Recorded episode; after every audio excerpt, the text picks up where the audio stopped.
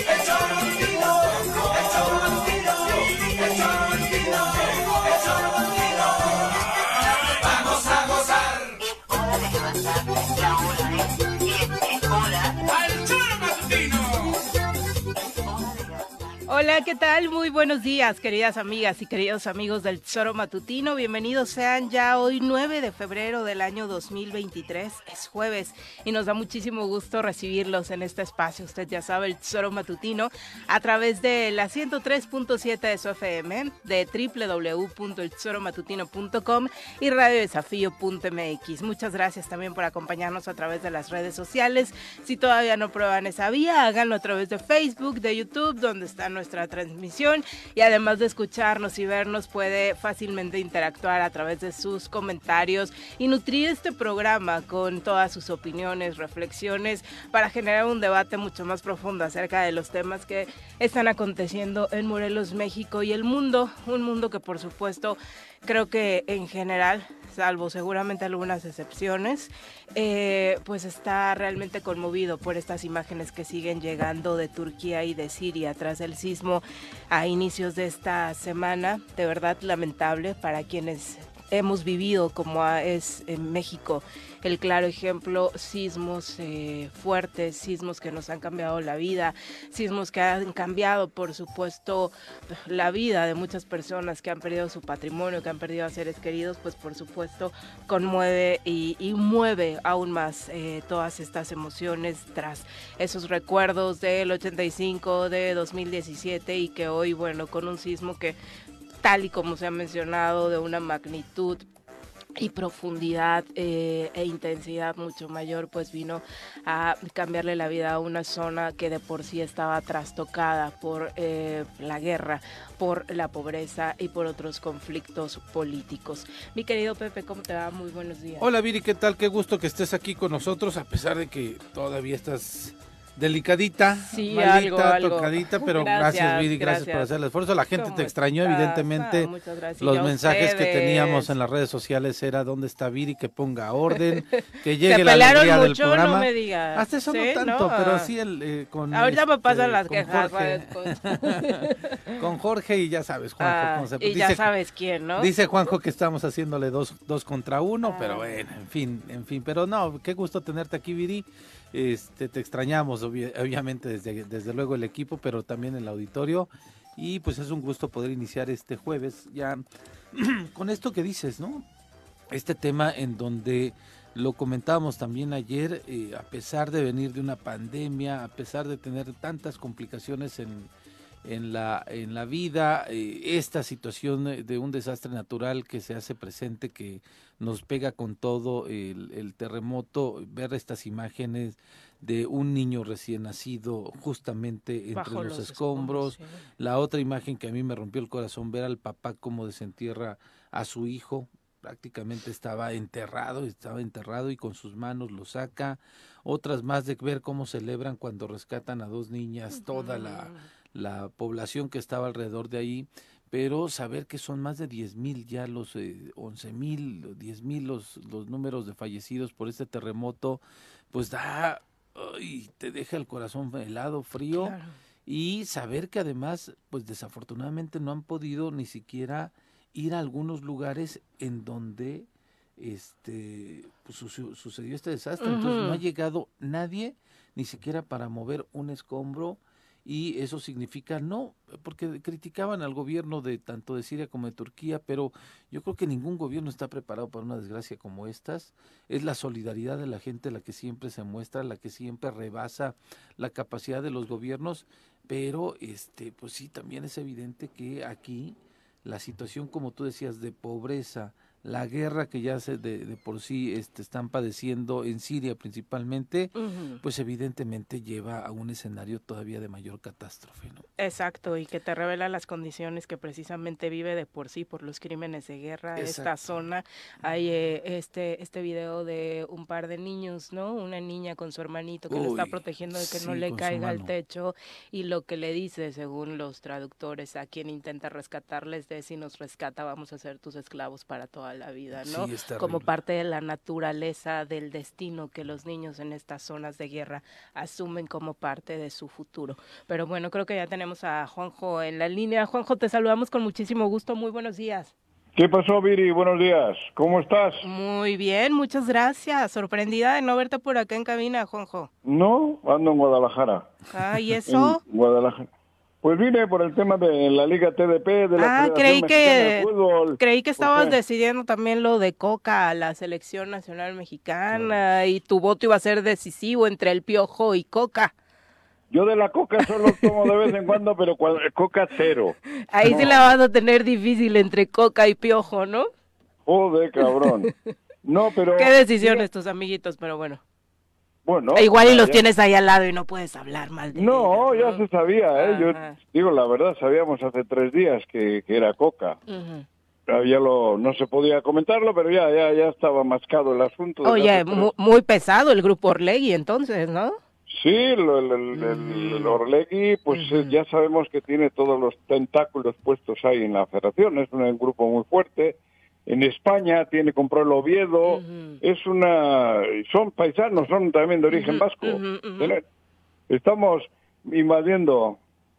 No sé si para bien, porque esa invasión en el fútbol mexicano, ah, te diré, te diré. John de Luisa, Miquel Arreola. Tú pregúntale al público qué opina ahorita de esa invasión y creo que la respuesta no va a ser tan positiva. Aunque, mira, de, acuerdo a los resultados, pues obviamente lo de Coca, lo comparado con el Piojo, pues tampoco es que haya mucha diferencia, ¿no? El tema es cómo se barata la selección, ¿no? Exacto, da un campeonato y ya, ya puede ser técnico. ¿Y ya puedes dirigir al Tri? Pero ¿por qué no es ¿Por qué no candidataron al profe Cruz, que también trae su mm. título, no? No, pero bueno, Coca es más reciente, ¿no? Ese es el que tuvo el bicampeonato con el Atlas. Con el Atlas, exactamente. pero, pero baratito, ¿no? Baratito llegar a la selección. Pues mira, yo a mí realmente, como les, he dicho en algunas otras ocasiones, a mí más me interesa el cambio de fondo y no de forma. Esto es forma y no tiene no tiene mucho sentido. Vamos a cosechar lo mismo. Y yo te digo, como miembro de la federación, estaré pujando porque las cosas cambien de fondo. Y de fondo se está cambiando bien poco. Pújale, pújale. No, sí, cabrón, porque no hay intereses, hay muchos intereses que son para el resultado inmediato, pero en las arcas de algunos no están viendo el fútbol a medio plazo o a largo plazo en beneficio de la juventud mexicana. Mientras no se cambie de fondo, no hay forma que dé resultados, ya verán. O sea, Coca, pues, eh, Coca, Javier Aguirre, que, en fin, los 400 que han pasado, bajo el mismo esquema, los 400 han tenido un resultado parecido. Ninguno ha dado. E, eso, eso es real y, que no nos quedemos con la idea de que cambiando o que un hombre como hoy es el Tata Martino es el gran villano y es el gran responsable del fracaso de una selección nacional mexicana o del fútbol mexicano, ¿no? Cuando el Tata llegó hace dos días. Pero además puede que Coca juegue el quinto partido, pero no va a ser la solución para el fútbol mexicano ni para la sociedad mexicana. Eso será que sonó la flauta de casualidad. Tantas veces va que algún día igual nos toca ganar un quinto, llegar al quinto partido pero mientras no se le cambie la, digo, el fondo a todo esto, difícilmente. Teniendo ocho extranjeros en, en los equipos de primera división. Ya van a ser siete. Van a ser siete, Juanjo, bueno, ya. Siete, siete, en la cancha, siete en la cancha. sí es terrible. En la cancha. Sí es terrible. Creo que registrados algunos más. Entonces, difícilmente se puede darle la vuelta a esto. Pero en fin, nosotros en la Liga TDP sí estamos queriendo hacer las cosas y por eso la Liga TDP va cada día mejor, por lo que los resultados vemos, ¿no? Y mañana, hoy es la asamblea, ahora en un ratito tenemos la asamblea general con los 225 dueños de equipos, dueños o representantes legales, para decidir por el nuevo comité. Ayer terminamos la, la función de cuatro años, fue la última reunión del comité de la tercera de la Liga TDP y hoy en la asamblea se nombrará el nuevo comité. ¿Y se vale repetir, o sea, dentro de los estatutos? Sí, sí, sí, sí, vamos. ¿Hay reelección? Seguimos, vamos a la reelección y no ha habido otro grupo que se haya presentado. De manera que yo creo que... Que, no te escuche AMLO. ¿Por qué? Digo, no vaya a querer reelección también él. no, pero aquí ya, ya podemos, sí. Ah, bueno. Y eso ya a las, como a las 11 de la mañana empieza la asamblea y... Pero hoy se define.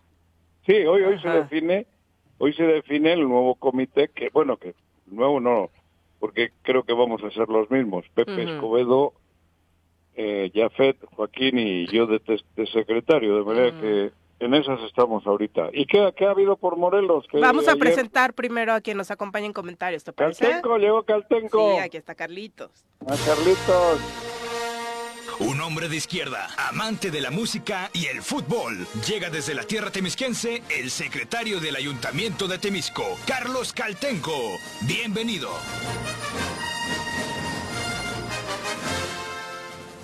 Carlos, ¿cómo te va? Muy buenos días. Eh, bien, bien, Viri, buenos días, eh, buenos días, Pepe, buenos días, Juanjo, allá donde, donde quiera que te encuentres. Aquí en Jalisco, en Guadalajara. Andas en Guadalajara viendo a ver si se arregla la vida de la Pemex Food. Exactamente, en eso ando, eso es cierto. No, menuda misión. Espero que no se encuentre al potrillo y se ponga igual que él en el palenque de León. Eh, ¿No? no, Allá en el, ¿cómo se le llama? Ah, bien Montes. No, qué bárbaro, pobre potrillo, arrastrando el apellido Don En el Parián, no, pues podría, ya me los imagino adentro del Parián. ¿Qué potrillo? ¿Qué echándose unos tragos. Ya se presentó borrachito. Lo menos que dicen es que borrachito al palenque. Algunos uh, dicen que pueden ser otras sustancias. Alejandro Fernández. cantó con ah, su pues hijo, llorando. ¿no? ¿Mandé? El sábado lo tenemos hoy en ah, Jardines de México. Este sábado aquí. sí, este sábado 11, sí es cierto. A ver cómo, Por cierto ya está agotado todo, ¿no? Sí, se ha vendido todo, dicen, sí. Qué bueno. Bueno, es que es un gran artista. Lástima que a algunos les haya tocado verlo así. Creo que quienes estuvieron lo disfrutaron mucho, ¿eh? Quejas del público no, hay, porque el show terminó, duró lo que tenía que durar, pero obviamente algunas partes no fluyeron a nivel vocal como se esperaba. Pero bueno. Yo no sé si quiero estar con él en el concierto o antes de. Creo que antes de se pone mejor, ¿no? Por lo que se ve, por lo que se ve, pero bueno. Qué barbaridad. aterrizando en Morelos, ¿no? Lo, lo que decías, por supuesto, siguen dándose varios temas en, en la localidad. Respecto al agua, pues eh, hay ya anuncios respecto al ZAPAC de que se va a volver a, analizar la canalización de más lana, ¿no? Desde el Cabildo para el ZAPAC para poder ir solventando solventando poco a poco esta deuda que tiene el sistema de agua potable y alcantarilla. Que va por dos vías. Esta la posibilidad de que el de que el ayuntamiento le pueda transferir dinero al ayuntamiento al ZAPAC, perdón. Como la semana pasada. Y la otra, como la semana pasada de los 5 millones, y la otra es que están viendo la posibilidad de ya eh, transitar en los amparos para que este pues eh, la Comisión Federal de Electricidad no corte el suministro de energía eléctrica a los pozos de... Eso de los amparos creo que lo han intentado anteriores administraciones y al final... No fluye, ¿verdad? Terminan cortándole la, luz a los pozos. Sí. Pues no, no, ha dado resultado el amparo. El conflicto sigue, Juanjo. Tenemos esa bronca con la Comisión Federal de Electricidad. Tenemos que ver a fondo el tema del ZAPAC para ver cómo se encuentra una solución real, porque respiramos, o sea, cuando se llegó a esta negociación en donde ya la Comisión Federal de Electricidad empezó a de nueva cuenta a darle la energía eléctrica a estos pozos, pues pareciera que la ciudad dijo, ah, ya no pasa nada, pero no, el conflicto sigue, es una situación que se tiene que resolver, es una situación Dijimos que, era aspirina. Exactamente, ¿no? Exactamente. Sí, sí, sí, es terrible. Oye, ¿y qué pasa con el presupuesto? Porque todavía creo que no les han depositado a los del Congreso. ¿Ah, ¿En No serio? hay. Ah, pues ya es una, es una negativa entonces del gobierno del estado. No sé si a los municipios también les tendrán que depositar ya eh, un aumento más con relación al 2% que fue aprobado también por el Congreso. Ya y sería eso- de al sacato, menos, ¿no? sí. Ahora mismo ya sería de sacato después de la Al menos la administración del mes de enero llegó igual que la del año pasado. o sea, Por no- eso... Todavía no se ha aplicado la diferencia. Eh, eh, vamos a ver eh, qué ocurre durante el mes de febrero. Casi siempre los arranques de año en el tema del flujo de, del efectivo es un tanto lento, eh, porque tienen que cumplimentarse una serie de aspectos de orden jurídico eh, y se van publicando en el diario de, oficial de- del Estado. Mientras no se publiquen, no va, no va caminando. El tema ya se avanzó con los temas federales, ya eh, se publicaron las actualizaciones de lo que es ramo 33 para los municipios, lo que es fondo 4. Ujú. Creo que son buenas noticias para Cuernavaca porque creo que podría disponer fondo 4 una parte para ayudar a. Zapac. Mm. Este, en el caso de participaciones es lo último que falta por publicarse y hasta en tanto no lo publique en, en el periódico oficial no, no puede cambiarse lo que está establecido en el presupuesto. Es, eh, pero no, no creo que obedezca a un tema de consigna política, sino que es parte del proceso que se da todos los años en la cuestión del, de O sea que cómo se como va hasta publicando. qué mes. No, en este, ¿En mes, este mes? ya está días antes del Ujú. 14. Debería estar publicando eh, el periódico oficial Tierra y Libertad. eh, ya el, eh, digamos cómo que- vienen las participaciones para cada municipio. Para cada, mu- sí, porque es parte importante del presupuesto. Pero, Pero las estatales ya está no, ojo, ya está ojo, aprobado, ¿no? no, no, no, no, no. Eh, lo que aprobó el Congreso es cómo se distribuyen esas participaciones eh, federales a los municipios y se recupera el 2.5. Ujú. ¿sí? Ya se ya se publicó eh, en una en uno de los números lo que es corresponde a FAIS y a Fondo 4 y ya se tiene que estar publicando en los próximos días lo que corresponde a las participaciones. Por es eso, decir, por eso conforme a lo que el Congreso aprobó. conforme a lo que el Congreso aprobó, aprobó Ah. porque el tribunal, la Suprema Corte no le otorgó Exacto. la suspensión, Claro, que quiere decir que tiene que ir caminando las cosas tal y como las aprobó el Congreso. Y es que de pronto perdemos de vista que vivimos prácticamente de recursos federales, ¿no? Y la dependencia que tiene Morelos a esto es increíble, ¿no? Sí. Tanto así que este tema también depende de los tiempos. Ahora, hay, eh, hay aspectos, en el caso concreto de los Mm. municipios, hay apuestas de, de determinados municipios hacia otra vía. Eh, Yautepec, eh, Temisco, sabemos que ahora Cuernavaca, estamos nosotros en la vía de ampliar nuestra base gravable. Es decir, de, de, por un lado, lograr que los, los omisos paguen y por otro lado, am- este, poder Ampliar el- catastrar. Eh, la superficie urbana, que ya es urbana, que ya tienen pavimento, ya tienen alumbrado, ya tienen drenaje, pero que no pagan predial. Este, y esa vía es una vía más segura, porque depende de ti, en primer lugar. Claro. En te- segunda instancia, de acuerdo a la ley de coordinación fiscal, entre más recaudes, también más participaciones recibes. Es, es un tema que, que, pues todos los municipios deberíamos de, de estar trabajando en esta dirección. Eh, ahora, en el tema de las participaciones estamos a días de que lo publique el periódico oficial y a partir de ahí ya empezará a haber flujo de efectivo de acuerdo a lo que presupuest- presupuestó el Congreso del, del Estado. Tal cual el Congreso. Pero es. entonces hasta ahorita no pensamos en un asunto político No detrás creo, del no creo. Es un tema propio de, de- el tema No me, guío por los tiempos que Carlos no conoce es muy propio bien, del ¿no? tema del flujo de efectivvo Ajá. que se da. Este El gobernador de ustedes es muy, muy, muy, muy, muy eso. Pero el Congreso del Estado, ¿por qué tendría que esperar a que le... O sea, la situación del, del, de- del- Porque- del presupuesto del Congreso no tiene que ver con estas disposiciones que tú Sí, claro. Sí, claro, parte de su presu- parte del presupuesto de todas las instituciones de los estados de la República dependen de las partidas presupuestales federales, tal, Tal cual. cual. Ok. sí. Bueno, y, y de mala sigue el gobernador, ¿no? Ayer por ahí eh, de gira, eh, después de realizar destapes de la gente de su grupo, como la diputada Ariadna Barrera, pues estuvo por ahí ya con ayer- algunas discusiones, ¿no? Con la ciudadanía. Con la gente, Viri, pero ayer el gobierno se avienta una de chale. este, así de chale, así lo digo así. Cuauhtémoc. sí, sí, sí, Cuauhtémoc Blanco, de pronto dice, ya hay unos que quieren, que andan buscando el hueso. Ah, que hasta ahorita se aparecen. Sí, que hasta ¿no? ahorita se aparecen por acá, pero bueno, es su derecho, pero qué lástima que andan buscando el hueso. Y después le preguntan, oiga, y ahora que vino Andrés Manuel le preguntó sobre sus aspiraciones. Y habló sobre y su hueso. Sí, este, hay buenas noticias, pero no les puedo decir. O sea, también el gober está esperando su hueso en un lugar, además, donde nunca ha estado, que es la Ciudad de México. Y es para donde aspira él, ¿no? Entonces me dio muchísima risa que antes estuvo criticando a, a los otros que están apareciendo. Además dicen, andan por todos lados, pero no habla de su funcionario público, el más cercano ahorita, su coordinador de asesores, que está en los espectaculares, eh, este, en cada esquina, más que las tiendas estas de amarillo y rojo, ¿no? De, cuatro letras, pero en cada esquina te lo encuentras, este cuate, ¿no? Pero sí, fue curiosísimo que dijera, si andan buscando un hueso, qué lástima, pero así es la política. Y después le preguntan a él, oiga, y le dijo ¿Está Andrés Manuel, le, le dijo Andrés Manuel sus aspiraciones, claro, sí, hay buenas noticias, pero no les puedo decir, o sea, también anda buscando su hueso. Hay buenas noticias para, Para él. Para él, ¿no? claro. Claro. claro. Y si se va, para ustedes también, porque yo ya les he dicho que ese no es mi gobernador. Pues sí, Entonces- pero de todos modos te jodes, ¿eh? Ya, ya, me jodo, ya me jodo. Ya llevo, ya llevo seis años jodiéndome, siete, cabrón. Sí, es, es como bien utópico decir que no es tu gober, Juanjo, si le No. tienes que pagar impuestos, si tienes que pagar derechos, si No. ti- o sea, Es un personaje que está cobrando todo eso, pero yo no, ya no, no tengo gobernador, no tengo gobernador y lo tengo claro, no tengo gobernador.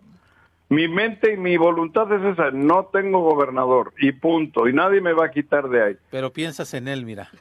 No, en él sí, claro, en Cuauhtémoc sí, claro que pienso, pero pienso como lo que es, porque a veces uno se asusta porque dices, puta, es el gobernador, y ya no, yo ya me la quité, yo ya no tengo ninguna, ninguna atadura con él, por eso puedo decir más claro todo, porque no es mi gobernador, no es mi gobernador y no lo va a volver a ser. No, pues volver a ser jamás en la jamás. vida, legalmente Mío, ya no podrá ser. mío, no, no, no, ¿no? mío, Ah, mío, bueno, digo, pero mío. ese es, pero esa es tu onda. Yo Bueno, insisto, no te legalmente gobiernan es- y... Pero es que justamente lo que decías, no ha llegado el presupuesto al Congreso y a los municipios por una firma de él. No ha Por llegado lo que tú quieras por un tema de él. Entonces sigue Sí. siendo, aunque digas tú que no es tu gobernador, lo que seguimos viviendo en el estado es por el gobernador constitucional Cuauhtémoc Blanco. Está bien, está bien, pero yo no tengo en mi mente que sea mi gobernador y ya me siento más tranquilo, no sé por qué, cabrón. Pero, pero bueno, ayer Porque como no quiero que en el, en el, en el, en, en el nivel ese tenga yo una persona tan nefasta, porque ya me, me tenía traumado, cabrón. Entonces ya me liberé, ya nada, ya no es mi gobernador, güey. ¿Quién, quién es el gobernador de Morelos? Me pregunta y por entonces aquí. a quién vas a responsabilizar de todas las cosas que están pasando Ah, en el eso necesito a Cuauhtémoc Blanco. Pues es el gobernador. Bueno, y es Cuauhtémoc Blanco porque es el síguele. gobernador y está responsabilizándose por ser legalmente el gobernador. O sea, es no un absurdo mi lo que dices, insisto. No me vas a convencer. No ah, es no, no, no, pues ya en tu necedad jamás te voy a convencer. dejémoslo en su fantasía. En su Oye, fantasía. pero lo que decía Viri es, ayer la gente le increpó la situación misma del presupuesto, ¿no? Ayer en un evento en donde parecía todo color de rosa, en donde todo Jiotepec se desborda por gritarle a Ariadna Barrera, presidenta, presidenta, ¿no? Y decía el gobernador, no, pues yo no la estoy destapando, esos son ustedes, ¿eh? Es el pueblo de. Yo La cuando, piden. cuando pasa ella por alguna avenida de Jiotepec, la gente sale a las calles y le grita. La conocen. Pero sí, claro, ¿no? Ah, La sí conocen conocen, tanto sí. que le gritan presidenta y al final... Ariadna, capullo, queremos un hijo tuyo. Ah, no, esto no es. Eh, esa era la de Enrique Peña Nieto. Sí, Peña, capullo, queremos un hijo tuyo. Ya se la vuelven a cantar porque ya anda soltero de nuevo. Sí, ¿Ya ya, no está con la de allá? Ya rompieron, ¿tú crees? Ya rompieron. No, no anda soltero por España haciendo de las suyas, pero esa es otra historia. Uy, Mm. Bueno, bueno. Habrá que Pues alguien. con Ariadna. No, pues bueno, ya después de eso, pues había gente que no estaba de acuerdo ni con el gobierno ni con Ariadna y llegaron a, a increparlo, ¿no? Y la secretaria de administración es la que Como asusaba, loquita. asu- Sí, sí, sí, qué Ujú. impresión. ¿Quién es esa? Pues la de administración, Tía la Licha. secretaria, tía Licha, ¿Cómo se llama? Sandra, Sandra Anaya. Anaya. Ah, Sandrita. Sí, sí, sí, qué impresión. Oye, hablaba el gobernador. Sí. Ay, cabrón, de día, mira. ¿Hay un guajolote cerca de ti, Juanjo, o qué? Ah, Esa, Ah. Sandrita, No, bueno. Sandrita.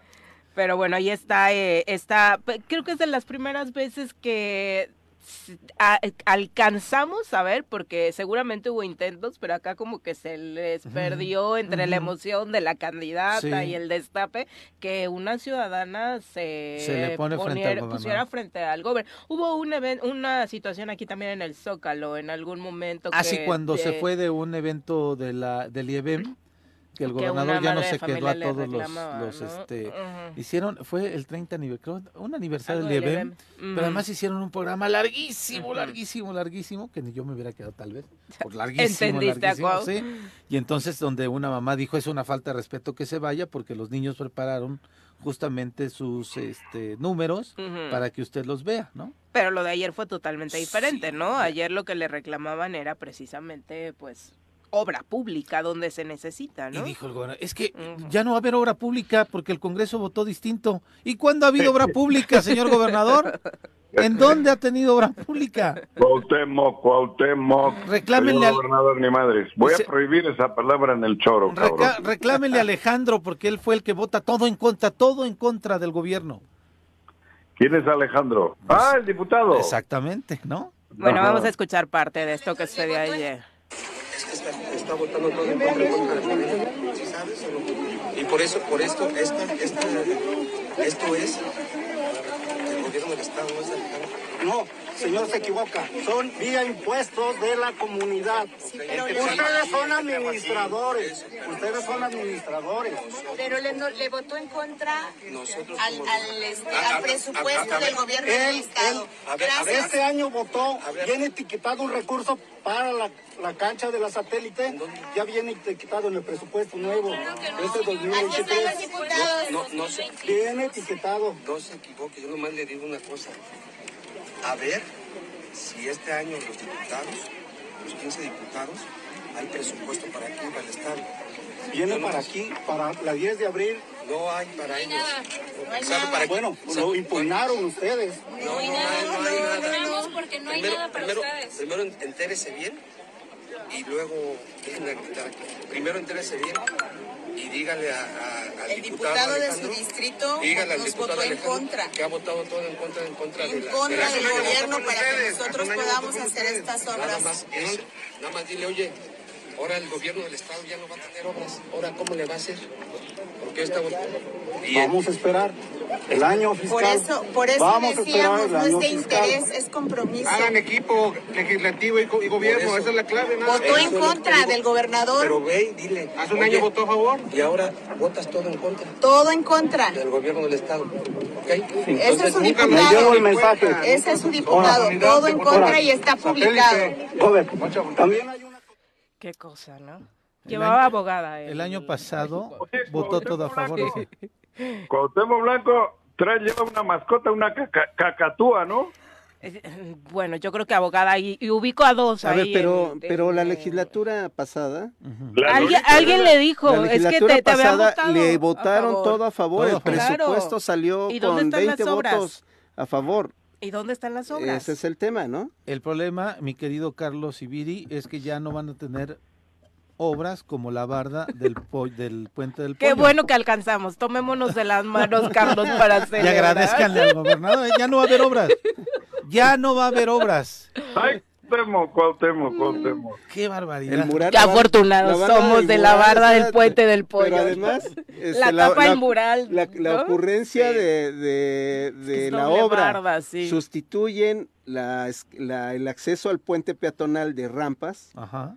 Por unas de caracol. Dime cómo van a subir las personas de la tercera edad o los discapacitados para cruzar la Chulada. calle. Ay, ay, ay. Bueno, in- incongruencia en prácticamente todo este discurso que acabamos de escuchar, ¿no? Primero, la altanería con la que se le responde a un ciudadano, ¿no? Me parece que ni por parte de la secretaria, que creo que si el gober ya se estaba aprendiendo, pues la secretaria y su equipo tratas de controlarlo y ser conciliador, pero eso de tu diputado y su diputado no cumple, o- óyeme, ¿quién, ¿quién tiene que poner ahí la sangre fría para controlar? Y si tú tienes la razón, tratar de explicarle de manera mesurada a la ciudadanía. Tú no estás ahí para gritonarle al ciuda- ciudadano, ¿no? no, Tal vez le faltó decirle a Cuau, se te cayó la credencial del PRI. Bueno, Como si por aquello Graco se dijo, armó un ¿no? escándalo, ¿no? No me imagino a Graco gritándole a un ciudadano, porque tú imagínate. Exactamente, ¿no? Mm.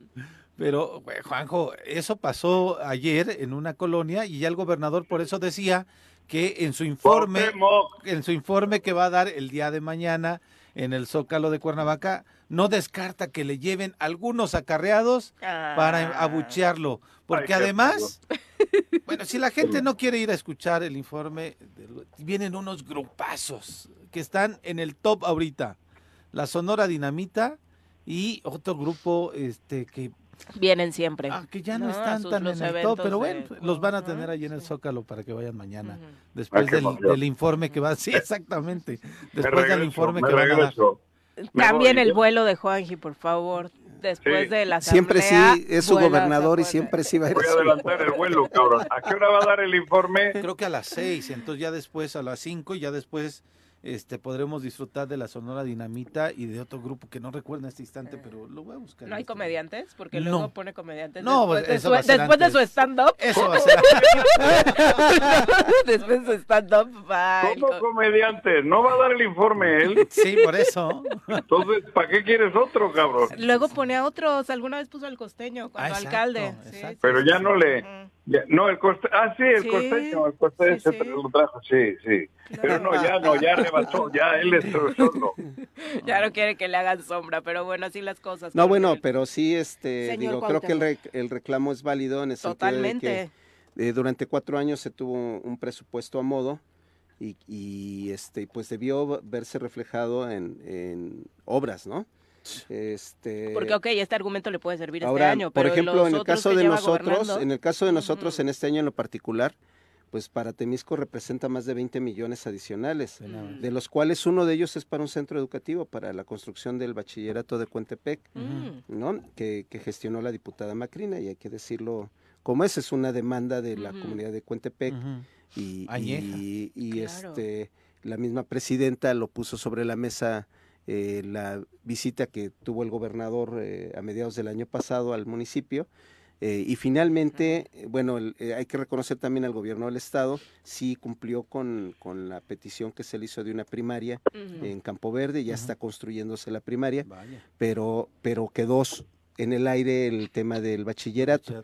Y el, el Congreso eh, lo etiqueta y, y se, va- se esperemos que se ejecute, ¿no? Eh, eh, en general, el incremento de las participaciones para Temisco y por otro lado el incremento de, del Fondo de Aportaciones Estatales para el Desarrollo Económico que se va en el caso de Temisco todo al campo, pues es algo que, que interesa eh, en cuanto a la aplicación de este presupuesto que aprobaron esos 15 diputados. Entonces, Y así sucesivamente en cada uno de, En los, cada uno de los municipios. Por eso este pretexto que ponen en el municipio de Jutepec no da para mayor eh, relevancia, por supuesto, con la respuesta que le dio la supuesta autoridad. Eh, nada más algunos comentarios, porque te involucran, Juanjo, dice Oscar. Flores. Eh, así como dices, Juanjo, que el Cuau no es tu gobernador, Cuauhtémoc, cuando le pregunten, va a decir, que, eh, pues, ¿por qué voy a cumplir con mis obligaciones si yo ni gobernador soy ni como tal me ven? Entonces, ¿Y cuándo con las esa con esa A ver, ¿y cuándo- actitud le estamos ¿y cuándo dando el pretexto perfecto para ver, que ¿y siga siendo omiso en sus cabrón? obligaciones, ¿no? A ver, ¿y cuándo las ha cumplido? Esa es por eso te digo, si las hubiese cumplido, sería mi gobernador. No ha cumplido ninguna. ¿Para qué quiero llamarle gobernador a un a un eh, a ese? Exfutbolista. Joder, cabrón. Por eso, mira, él me da la razón. Exactamente, esa es mi teoría. ¿Quién ha escrito eso? Que es muy inteligente el Oscar chico. ese. Flores se llama. Oscar, usted es muy inteligente. Si hubiese cumplido y hubiese hecho lo que tú dices, sería considerado por mí gobernador. No ha hecho ni madres, nos ha llevado al traste, ya no es mi gobernador, cabrón. Hasta hace poco todavía tenía un hilito por ahí. Hasta que reaccioné una mañana allí entre mis gallinas y dije, ah, cabrón, si estas hacen más labor que ese güey. Digo, perdón, que el Cuauhtémoc, cabrón. Entonces, Sin duda, sin duda. prefiero bueno. decirle gobernador a una de mis gallinas. Y finalmente, Fátima Rex dice que alguien le lea y le explique al gobernador y a su asesora, Uh, entre comillas, lo que dice el presupuesto de egresos que ellos mismos emiten. Hay que desglosar la publicación del diario oficial de la federación para que primero ellos entiendan de lo que se trata un presupuesto. Además, me Uh. parece que Sandra debería estar en su oficina. ¿Por qué traen, por- porque traen un relajo en trámites y no entiendo por qué anda solamente detrás del gobernador? Es que Pues Es que huele no, pedo. no se entiende, ¿no? Porque una secretaria Yo de sí. administración debe estar al lado del gobierno de en todos los eventos, ¿no? que estar Si más tiene una flatulencia, ¿quién se la come? ¿Quién se la huele? El Pues que va era atrás, ¿no? Víctor, ¿no? Pues, el que está en No, ya no, ya hizo Le tocaba a Víctor. No, ahí está. eso a un ladito. No, hombre, ahí está, Juanjo. Hay que decir que él no se metió a Es la la primera- No, ayer, es a un la- ladito Sí. digo. a un- no, no, no digo a un ladito. A un ladito del, del culo, de, digo, de por donde No. salen los pedos. El, el, el, el coordinador de- es la primera vez en la historia de Morelos que veo que a un coordinador de asesores lo entrevistan los medios de comunicación. Es Ay, la primera para. vez que sale el coordinador de asesores una o dos veces por semana De gira. en de gira y entrevistándolo, teniéndolo como un papel preponderante. Haz de Ándale. cuenta que es la posición que asumía José Manuel Sanz al inicio del gobierno de Cuauhtémoc Blanco, porque además Que también su cargo no lo ameritaba, Claro, ¿no? y de pronto a- a- entrevistaban más a José Manuel Sanz que al propio gobernador. Ahora es a la par, al Bueno. coordinador de asesores. Porque ya está un poquito más cuau, ¿no? Ajá. En aquel entonces porque sí, ni se no, lo- no, sí, no, no se parecía. Pero bueno, señora Rece, muchas gracias Me por tengo- acompañarnos. Me tengo que retirar, sí. Tengo que bajar de allá al, al salón porque en un ratito comienza la asamblea y tenemos que ir preparando cositas. ¿Ya van Por a hacer tanto- algo bueno por el fútbol mexicano, Juanjo? Sí, sí, Carlos, sí. ¿Sí? ¿En Sí. serio? Sí. ¿Te cae? La Liga TDP. ¿Saben qué? Ya la No, Federación no, no, Mexicana no, no no, es mi federación. La selección no. Esa bola de delegados de la Femex Food valen pa' pura cosa. Chale, esa despedida sí estuvo. Bien. Carlos, bien. Bien bajado ese balón. Pinche Carlos, fútbol mexicano. Buenos días, Joaquín. Adiós. Abrazo, Juanjo. 7 con 38. Siento que se ardió el señor Arrece. Vamos a Eh, pausa, dolió, volvemos. dolió.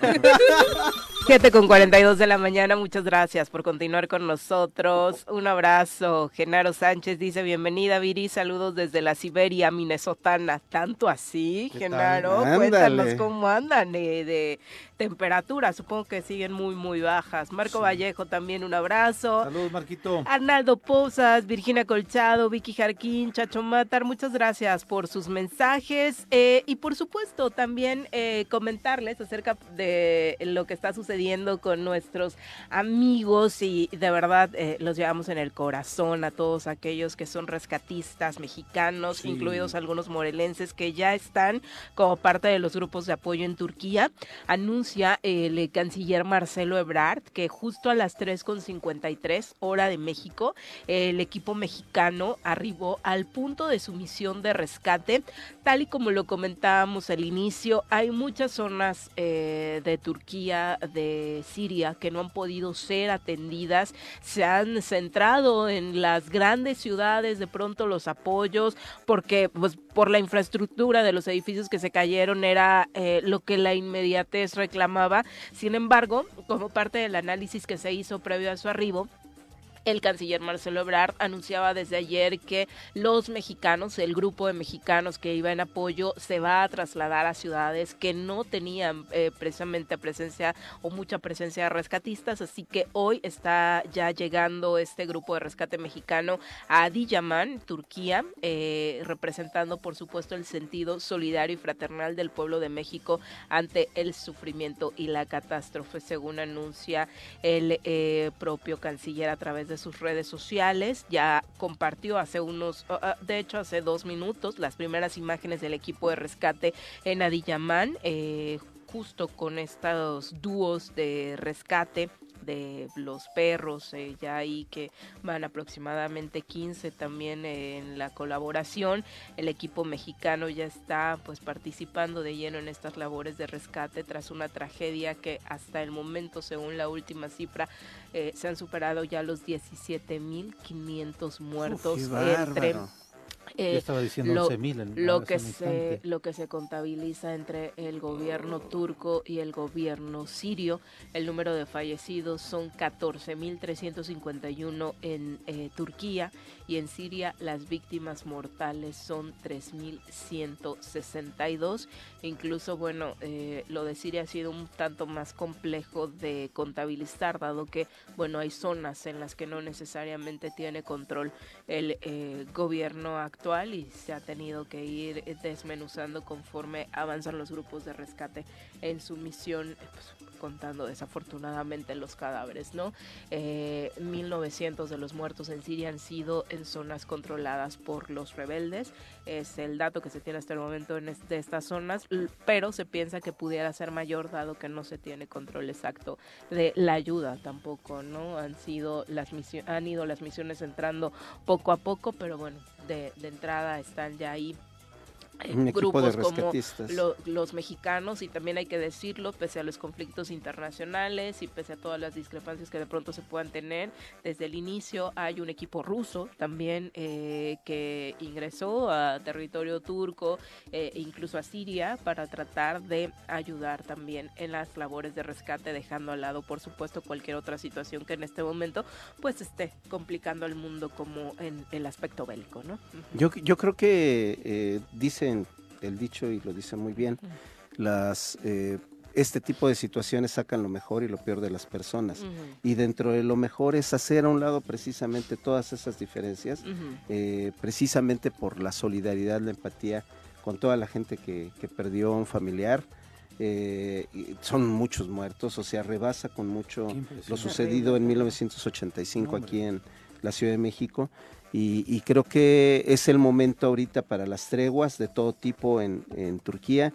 Hay que solidarizarse con ese país, hay que ser eh, empáticos. México ya está poniendo su granito de arena, como bien lo señala el canciller. también me impresionó ayer esta noticia que daba el embajador de Turquía, el cónsul de Turquía en México, que decía que está desbordada la gente en ayuda también en la embajada en la Ciudad de México. Eh, también el gobierno de la Ciudad de México ha puesto algunos puntos eh, de, acopio. y también están eh, saturados. Eso, por supuesto, habla de cómo nos pega a los mexicanos este asunto, ¿no? varios de los testimonios hablaban de los mexicanos y solidaridad solidarizados por el tema, pero también solidarizados porque la mayor parte de las imágenes que hemos recibido es de niños lamentablemente afectados, ¿no? Las infancias han sido tocadas de manera muy particular tras este sismo. Y aquí el gobierno del estado, ya sabes, puso un chorro de centros de acopio.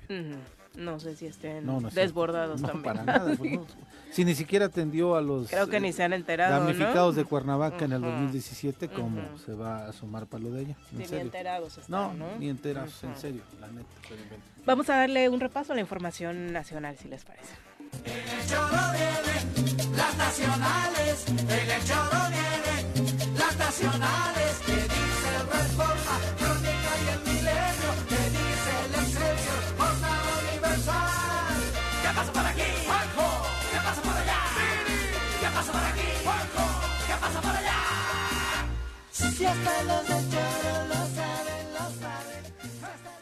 Bueno, por supuesto, este juicio de Genaro García Luna sigue dando mucho de qué hablar. Eh, ya incluso provocó que el presidente, expresidente Felipe Calderón, pese a no querer hablar sobre el tema, colocara un mensaje a través de sus redes sociales sobre este asunto, señalando precisamente que él iba a hablar de este juicio hasta que terminara. Eh, dijo que ahora que ha salido su nombre mencionado, ¿a poco no esperaba que saliera mencionado Felipe? Eh, de hecho, hasta pues tardó, iba, iba a hablar, ¿no? El testigo número 20, ¿no? Exacto, ya llevamos cuatro semanas casi, se me ha pasado rapidísimo, ¿eh? Este cuate, el, el, diablo, como así le dicen a, este... Ex fiscal, ¿no? A Beitia. Qué impresión de, declaraciones, o sea, diciendo nosotros protegíamos a los Ventral Leiva y nos pidió García Luna y Calderón que protegiéramos al Chapo. Además habla de una supuesta reunión En una que ellos organizaron, no, no, no, pero que ellos organizaron para que hicieran las paces Beltrán Leiva con este con la gente del Chapo. No dice que fueron ellos específicamente, pero que ellos justamente hicieron eso, pero que en esta reunión de esta camioneta fue donde eh, García. Luna le pide al gobernador, a Ney Ujú. González, en ese tiempo, que apoyen a, eh, a El Chapo, ¿no? Y que son instrucciones de Calderón y de, este, obviamente, de, Genaro De García Luna. Impresión. ¿Cómo se desdice o se ha desdicho en los últimos días el señor Felipe Calderón, eh, señalando que él se ha reservado opinar sobre el juicio al ingeniero García Luna hasta que concluya? Por ahora dice negar categóricamente las absurdas declaraciones que reporta la prensa que ha hecho el testigo Beitia. Lo que señala sobre mí es una absoluta mentira. Nunca negocié ni pacté con criminales. ¿Cómo va el juicio? Los fiscales de este juicio anunciaron que este lunes podría concluir la etapa de presentación de argumentos e interrogatorios de los testigos de cargo, por lo que la defensa deberá decidir si el acusado va a ofrecer su testimonio para después entregar al jurado el destino del exsecretario de Seguridad Pública.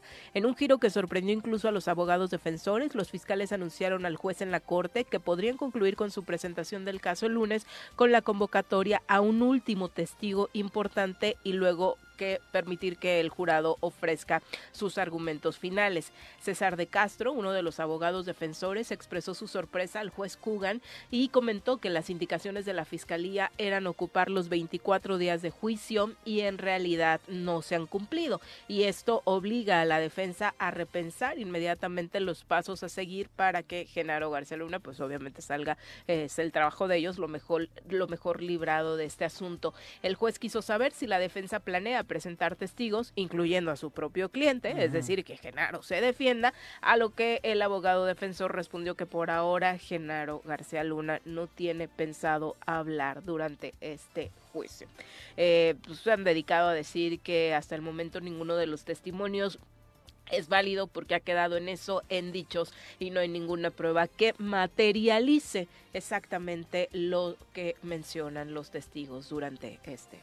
Pues eh, eh, el- en el mejor de los casos, el presidente Felipe Calderón no sabía, no tenía ni pe idea Ajá. de lo que pasaba Prefiere pasar en por su eso. entorno Ujú, cercano, ujú, eh, lo cual lo coloca en el lado como un perfecto pelmazo. Sí, sí, sí, sí. ¿sí? Pero imagínate preferir jugar ese papel sabiendo del egocentrismo de Felipe Calderón, ¿no? Ujú.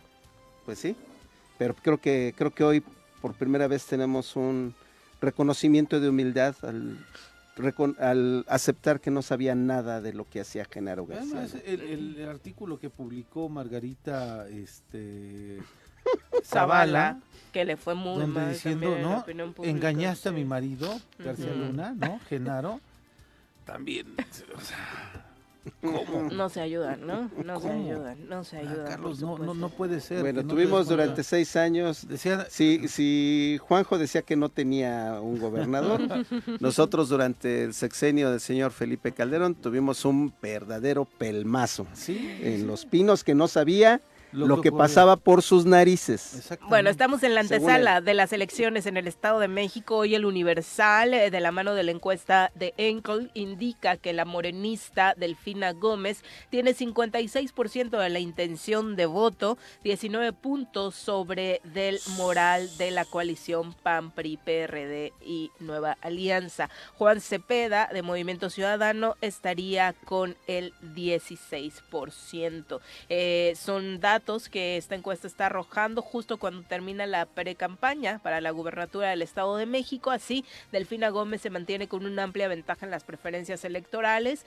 Eh, no sé si este 56% de intención de voto efectiva, es decir, los 19 puntos sobre la precandidata de la oposición, la más fuerte, eh, le tendría que hacer ya sentirse más confiada, eh, Carlos. No creo, no creo porque recordemos que el Estado de México, para empezar, es la entidad que más aporta al Producto Interno Bruto del país.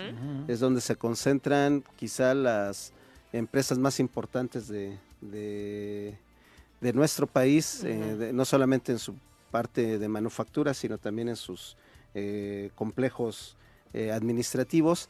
Eh, creo que es, es una joya que la oposición va a pelear eh, con todo. Yo creo que más bien ahí Delfina y su equipo de campaña y todos los que eh, podamos apoyar y solidarizarnos con eh, ese movimiento eh, escarlata en el Estado de México, pues tenemos que hacerlo porque eso es un... ganar la elección del Estado de México para Morena significa eh, un- una ruta mucho más segura para el 2024 en la Ujú. presidencia de la República, de continuar con el proyecto. Es también, según esta encuesta, eh, Delfina Gómez, el aspirante más popular al registrar un reconocimiento de nombre del 70%. Ahí incluso le gana Juan Cepeda a la candidata de la oposición. Tiene un ¿Cómo mayor crees? reconocimiento popular con 56%, mientras que a Alejandra del Moral tiene solo 42% en este mismo rubro. Cuando le preguntan a la gente si ubica el nombre, eh, sí, la verdad es que Alejandra del Moral, como se dice en política, no tenía marca, ¿no? No, O sea, ha sido obviamente una mujer que por su trayectoria y demás eh, fue elegida por parte de la oposición, eh, pero no Y tiene un- una un marca de- política fuerte. Un ¿no? error de estrategia de la oposición. Juan Cepeda pudo haber Un sido por parte del PRD. Sí. Y si hubieras aceptado la propuesta, pero nada más que el PRD está en una circunstancia ya totalmente abyecta, eh, están involución, ellos, sí, están en un absurdo total, Está- estaba viendo... porque creo que hubiera sido mucho más competitivo Juan Cepeda yendo por esta coalición. Con esta combinación Con esta de marca política. Porque y además él está reconocido, hizo un excelente trabajo como presidente municipal de Nezahualcóyotl. Este, creo que creo que él debería estar en Morena. Yo no sé qué hace allá en el Sí. Movimiento Ciudadano. Creo que es Pero un no te cuadro enojes. que debía estar en Morena, pero, pero creo que sí es un error de estrategia de la oposición y lo que muestra que la oposición no tiene ni pies ni cabeza. Decía Cuauhtémoc Cárdenas que en una entrevista con Alarraqui y el otro cuate Lozano, este, en una charla que tenían, que el PRD llegó al absurdo de repartirse el edificio de Benjamín sede, Franklin. ajá, este, a la misma, o sea, por pares a través de sus, tú Viri como eres el- la, la dirigente de cierta tribu, Ajá. este, te Ah, ¿es por tocan tribus el 400 piso? metros. Oh, no. A ti, Carlos, como tienes más, este, los chuchos, pues, ¿no? Te tocan tantos, o sea, se repartieron Con los. Sí, eso decía Cuauhtémoc Cárdenas. Ayer, lo cual me parece desafortunadísimo, ¿no? De que el PRD está pasando por eso. El PRD es, es una... Sí, ya, desafortunadamente, Ujú. ¿no? Digo, por todo lo que representa histórico en la lucha democrática en nuestro país, que haya terminado en eso es verdaderamente... Recordemos que el presidente llegó a Claro. la jefatura de gobierno por el bajo las siglas del sí, PRD. claro. Que además fue el primer presidente del partido que se abrió a las candidaturas Sí, en ciudadanas. el 97. en 97. Ujú. Creo yo que el PRD está No, perdido. No hay Perdido nada, no hay totalmente. cuadros, no hay cuadros. Eh, Está como, como uno integrante más de esos escuadrones de la muerte en la esquina. Pide, se paran los semáforos a pedirle un poquito de, de limosna para el chinchola al PRI y al PAN. Mira que me duele mucho, pero chale. Ya digo, a mí no me va a doler. ¿viste? Pero bueno. A mí no me va a doler. Claro que duele, pero bueno. Ya no tanto, a ti ya no tanto. Ya no. Siento que a Pepe le duele un poquito más que a ti, Sí, Carlitos. sí, sí. Son las 7 con 58, vamos a pausa, regresamos con más.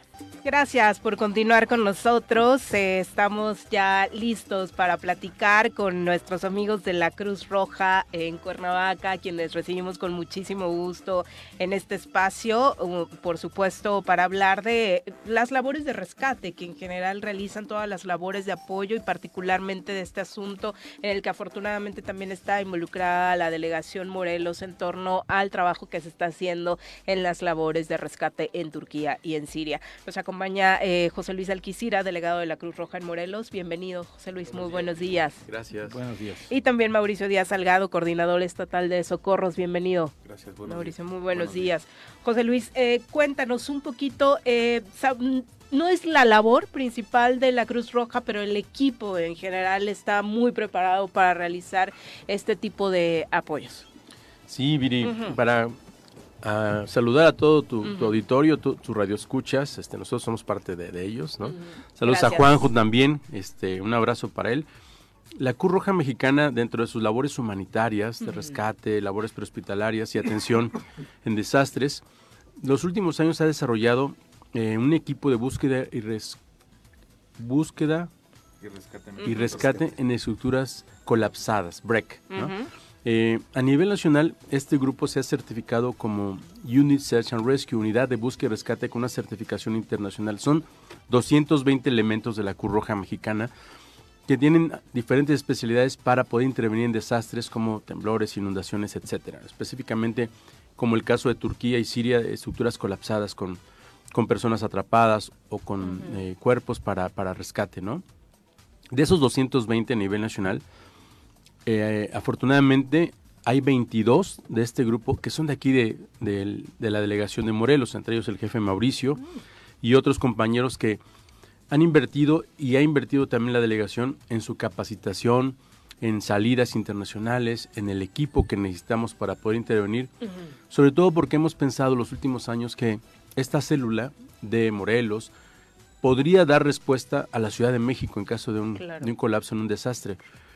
Desafortunadamente nos tocó en 2017 y la respuesta la dimos aquí mismo, ¿no?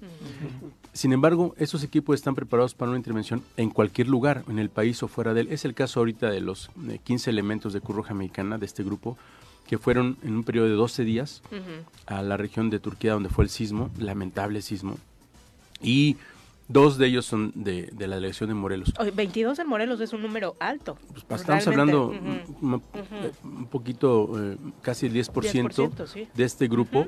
Y para hacer un estado chiquito, para Claro. hacer, sí tenemos a las mejores personas eh, pues para rescatarnos. El caso fue la activación en el deslave del, del alud. De- Aquí en la zona sur de Cuernavaca, ¿no? Del sur, Panteón. ¿no? Ujú. En esa área de- los, pilares. De los pilares donde pudieron rescatar a, a una persona, a dos Ujú. cuerpos, o sea, cuestiones muy fuertes y que están preparados para ellos, ¿no? Están ellos donde nadie de nosotros quisiéramos estar y están porque están preparados y bien capacitados. Entonces estamos contentos de estos elementos que además en su mayoría son voluntarios o ese tiempo es voluntario, eh, se lo quitan a sus familias, se lo quitan a actividades eh, personales para estar en favor de otros que no conocen. Entonces es muy noble esta labor realmente de, de cada uno de ellos. Son, son ejemplares para todos nosotros. eh, y creo que hay que reconocer eh, estos hombres y mujeres que están ahí para ayudar sin esperar nada a cambio, ¿no? Porque no hay nada que, que pueda pagar el poner su, su vida en riesgo para salvar la vida de gente desconocida, ¿no? Solamente por el sentido humanitario de ser hermanos. Yo estoy muy contento, contento de contar con este grupo y de que además tienen que estar disponibles en cualquier momento porque este llamado fue quienes puedan presentarse a las 4 de la tarde en sede nacional de Cruz Roja con documentos, vacunas, equipo, bla. Ujú. Entonces se presentaron ahí antes de esa hora para poder después salir en el avión de la Fuerza Aérea eh, Mexicana con los equipos de Marina y de Sedena, ¿no? Ujú. Estos lapsos de 12 días son porque son trabajos pesados. Ellos Claro. van a esos campamentos bases donde están en incomodidad, Que etcétera. aparte está nevando, ¿no? Están hay bajo cero temperaturas. Y después de esos 12 días seguramente activan a otras células para que se estén renovando las personas que están, que están allá, Viri. Pero, Ah, ok. pero ese es el trabajo que está haciendo la Cruz Roja con esos equipos de rescate en estructuras colapsadas. No, y si a ti te emociona, por supuesto, a nosotros más, ¿no? En cuanto escuchamos de entrada la misión mexicana, ya la verdad es que nos sentimos como si todos fuéramos parte de esa misión, porque creo que todos de alguna u otra forma, si pudiéramos, eh, tendríamos la intención de colaborar ante una situación de este tipo. Y por otro lado, si son compañeros, pues muchísimo más. Mauricio, hemos eh, escuchado y platicado contigo durante muchas otras ocasiones acerca de la el gran nivel vocacional que se debe tener para realizar este tipo de trabajo, ¿no? Hablando ahora de que es donar tu tiempo, quitarle, como decía eh, José Luis, un poco de tiempo a tu familia y ponerlo al servicio de la sociedad.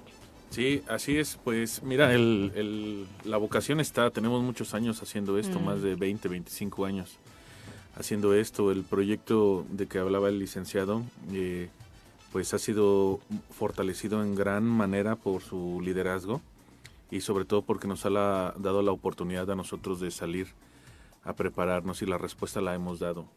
O sea, hemos tenido intervenciones internacionales desde Haití, aquí en el en propio México, en la explosión de Pemex, eh, y propiamente aquí en el estado de Morelos, ahora en, en Los Pilares, en la colonia Los Pilares, lamentablemente.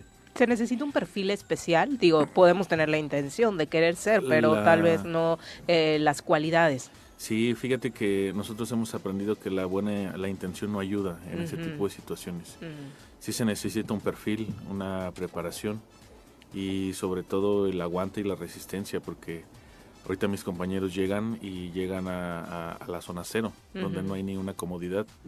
Incluso los alimentos que llevan, pues ellos los llevan en su mochila, que es parte de una fuerza de tarea, ¿sí me Claro. explico? Ujú. O sea, llevan sus propios alimentos, sus medicamentos, eh, su propia hidratación y los recursos son mínimos y son los necesarios que llevan para sobrevivir 12 días. Eh, no tenemos comunicación con ellos, eh, obviamente porque pues están en otro país, estamos haciendo también lo posible. Eh, de los 22 que estamos, hay otras personas que ya estamos preparadas para en su momento una segunda activación podernos movilizar.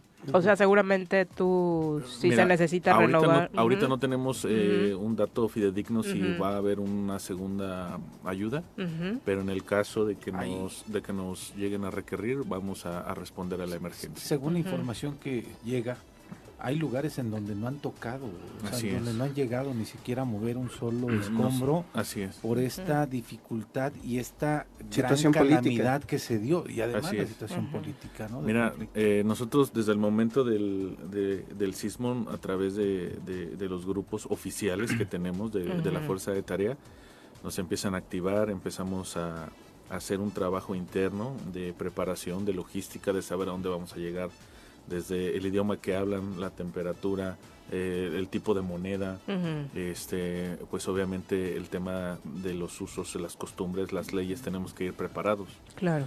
Eh, sobre todo porque en el equipo van eh, compañeras, eh, van compañeras, van este, los binomios. Y bueno, es una serie de preparación y te repito, pues sí hay gente todavía que estamos preparados y estamos listos para que en el caso de una segunda activación, pues podamos apoyar si es necesario. ¿Cómo se preparan, Mauricio? Es eh, prácticamente una segunda carrera la que Sí. hacen para ejercer este trabajo. Así es, pues afortunadamente todos nosotros tenemos, o la gran mayoría de nosotros tenemos una licenciatura, tenemos maestrías incluso. Pero sí, esta es una, una formación profesional. Nosotros somos profesionales en lo que hacemos. O sea, capacit buscamos y tenemos las capacit- capacitaciones con las acreditaciones nacionales e internacionales. Nosotros tenemos nuestros pasaportes, nuestras vacunas, nuestras visas. eh, literalmente las tenemos en un espacio en la delegación con una mochila para que eh, lo que sucedió el día lunes de que llevé a mis compañeros es en media hora respondimos, agarramos las maletas, nos subimos a las camionetas y llegamos a la Ciudad de México y en la noche pues ya estaban en, en el aeropuerto, ¿no? ¿Cómo se definió quiénes iban de Morelos? Ok, eh, se hace una convocatoria eh, de los 22 los que tienen disponibilidad inmediata para la movilización, pues se seleccionan, eh, se- siempre todo lo hacemos eh, en coordinación con el delegado, con el licenciado, siempre está informado en todo momento y es quien nos autoriza las, las salidas porque no nos podemos también mover por nuestras propias decisiones porque es una estructura, trabajamos con una estructura. Entonces esas personas todavía eh, llegamos a México, mandamos una lista, es un procedimiento, o sea, no es nada más llegar con mi mochila y... Y, Y yo quiero irme a no, Turquía. no. O sea, incluso hubo eh, eh, eh, personas que no pudieron subirse por el tema del cupo, hubo binomios que no fueron por el tema del, del cupo de la- Ujú. del avión, y son las personas que estamos en, en, stand-by, sí, que estamos en espera.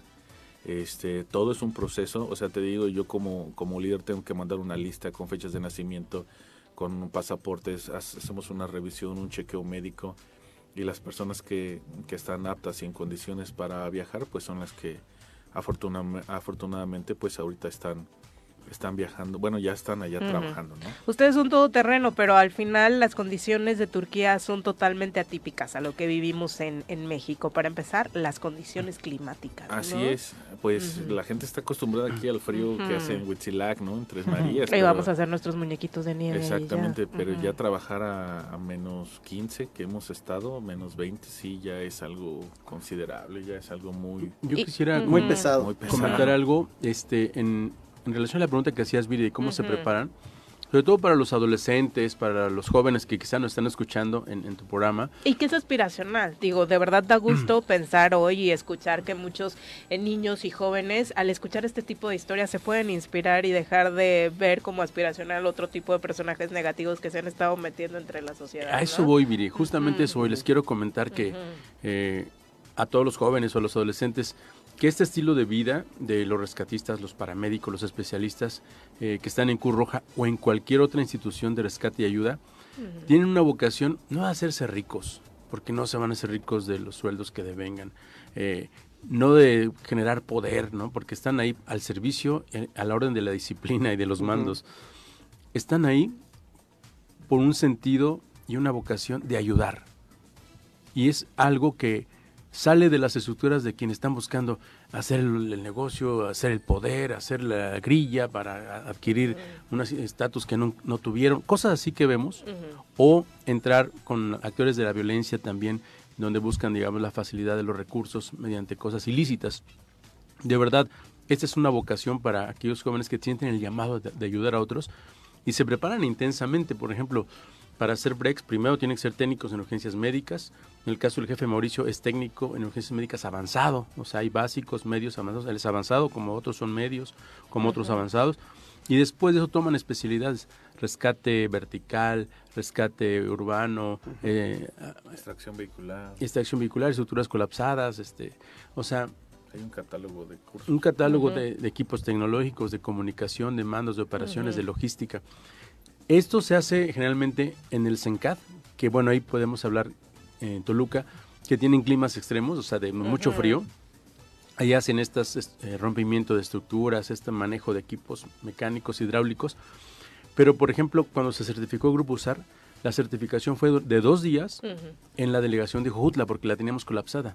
Ok. Entonces Ujú. la, la perforaron, la, la tiraron, pusieron maniquís, pusieron personas, pusieron eh, elementos de sangre, elementos con todas las adversidades que puedes encontrar. Y- Reales. Y, ahí durante dos días hicieron un campamento base, llevando solamente lo que podían comer y tomar y tener a la mano. Y ese fue el ejercicio de certificación, el último que tuvimos para, para ellos. Entonces, sí es una certificación de, de, pues, de mucho riesgo, de mucha aventura, de mucha estrategia, pero sobre todo de mucha vocación. Aquí nos escuchan son hombres y mujeres de vocación, sobre todo hay muchas mujeres. Mm, compañeras que se han ido a Nueva Orleans, que se han ido a Haití, compañeros y compañeras que han ido a otros lugares donde hay desastres y que son los que están aquí como paramédicos en ambulancias, que se está tratando a nuestros familiares o amigos, ¿no? Y que tienen esta capacidad y este nivel. Entonces ya hago el llamado para que hagan caso al llamado de su vocación para ayudar a otros en una vocación tan noble que es esto de- del rescate y de, de la asistencia humanitaria. Viendo las- bueno. Hoy a Turquía le está tocando pues vivir lo que nosotros pasamos en el 85. Del 85 al sismo de 2017 hubo Ujú. una gran diferencia en el impacto del número de vidas alcanzadas precisamente por, por ese proceso de resiliencia y, y el llamado a la sociedad, a los jóvenes sobre todo, es que el rescatista, con el rescatista empieza el proceso de resiliencia porque una vida rescatada, una persona recuperada, incluso un, un- un cadáver recuperado para que sus familiares puedan ten- eh, sobrellevar el duelo, este implica, es el primer paso para empezarse a levantar Sí. de nuevo. Eh, creo que hoy eh, toda, toda la solidaridad y toda la, la capacidad de, de ayuda que podamos prestarle a, a Turquía, obviamente a pesar de las circunstancias, comentábamos hace rato la, la circunstancia política que hace un poquito complicado esto, pero qué bueno que los países con los que Turquía ha tenido diferencias hoy estén haciendo un lado eso y estén apoyando, porque de eso se trata, ¿no? Sí, sí, sí. Y, y me llamaba la atención lo que decías de la situación en donde van preparados incluso con los alimentos, es decir, llegan allá con todo lo necesario es. para ello. En algún momento criticaron, por ejemplo, a Capela cuando sucedió el sismo aquí en el estado de Morelos, en donde él decía que había turismo del desastre y es que Así llega es. la gente con toda la voluntad de, de ayudar, pero llegan absolutamente sin nada, Carlos. Sin Digo, lo viví preparación, yo sin- porque yo tenía cargo el Corco Díaz y de pronto tenías que encargarte del alimento de los voluntarios y del alimento de la gente que no tenía alimento. Entonces eso generaba una cadena de preocupación y de desabasto y que lejos de pronto de, con esa intención de querer ayudar, pues la gente no estaba en esa posibilidad de ayudar, sino generaba ya otra Otro situación, conflicto, sí, otro ¿no? conflicto, ¿no? Entonces es, es impresionante lo que mencionan de cómo están preparados, de toda la metodología, la logística y además la preparación que tienen para afrontar estos, Así es. estos desafíos, ¿no? Es por eso que somos equipos certificados. O sea, tenemos una certificación por el gobierno de México como fuerza de tarea. Eh, lo tiene eh, Jalisco, el ERUM de la Ciudad de México, la Sedena y Cruz Roja. Eh, tenemos una certificación porque demostramos lo que decía el delegado. Eh, se demostró en, en- en cierto proceso y fuimos evaluados que somos un equipo eh, de, completamente sustentable. Aunado a eso, eh, el equipo está viajando a Turquía, pero todavía hay respuesta aquí en, a nivel nacional, a nivel estatal, o sea, hay equipos, hay respuesta, o sea, no todo se fue a Turquía. Sí, no se No, deja. Claro. eh, sola ninguna área, ¿no? En claro. nuestro país hay también, eh, pues, estándares eh, iguales, ¿no? Entre todos los equipos que viajan, el de la Sedena, el de la Marina, Sí, el sí, de sí, ustedes, Sí, ¿no? sí, todos Ujú. hablamos, todos hablamos el mismo idioma. Y llegamos a- a- al lugar, al- a la zona cero, y estamos regidos bajo las Naciones Unidas. O sea, llegamos a un punto donde es el OSOC, así se llama, eh, que es en el sitio la, la coordinación de operaciones, y te registras ahí. Y, te- y ellos te asignan un área de trabajo, y ellos te van rotando. Y no sé si se han dado, me imagino que sí, pero la emergencia es tan grande que han movido a la mayor eh, cantidad de equipos certificados del mundo. ¿eh? Sí, Todavía ayer estuvieron moviendo a Argentina. Entonces, por eso esperamos, eh, pues estamos atentos, o sea, aunque estamos aquí en una entrevista, o sea, estamos atentos, tenemos la mochila lista, tenemos la preparación, o sea, en cualquier momento esperamos que, que- que nos digan y obviamente pues tomar una decisión para poder eh, ir a ayudar. Dudas técnicas, de acuerdo, a tu experiencia, por lo que ves eh, en el territorio que va a ser lo más complicado. Eh, pues la cultura, Ujú. eh, es un país musulmán, el idioma es este complicado, el frío. Ujú. Eh, te repito, hay mucha gente que dice, a mí me gusta el frío, sí, pero trabajar a menos 10 grados Ujú. sí ya es algo muy pesado y peligroso. Las condiciones, eh, la comunicación, y pues son rescates pesados, o sea, son edificios que colapsaron. Hay personas que pueden estar abajo de 4 o 5 pisos colapsados y créeme que abrir una losa o penetrar una losa, aparte de que se necesita el equipo, la técnica, la experiencia, tienes que hacer cálculos matemáticos, o sea, tienes que calcular el desplazamiento de las, de las losas. O sea, en verdad es un resca- son, son rescates, por eso la clasificación de las, de las Naciones Unidas es liviano, eh, mediano y pesado. Y todos los equipos pesados del mundo están ahí porque las condiciones. Ahora, eh, llevamos cámaras, el equipo lleva parte de los binomios, que es la fuerza, eh, que, es, que lo dijo el, el canciller, o sea, la, eh, Marcelo Ebrard, es llevar los binomios.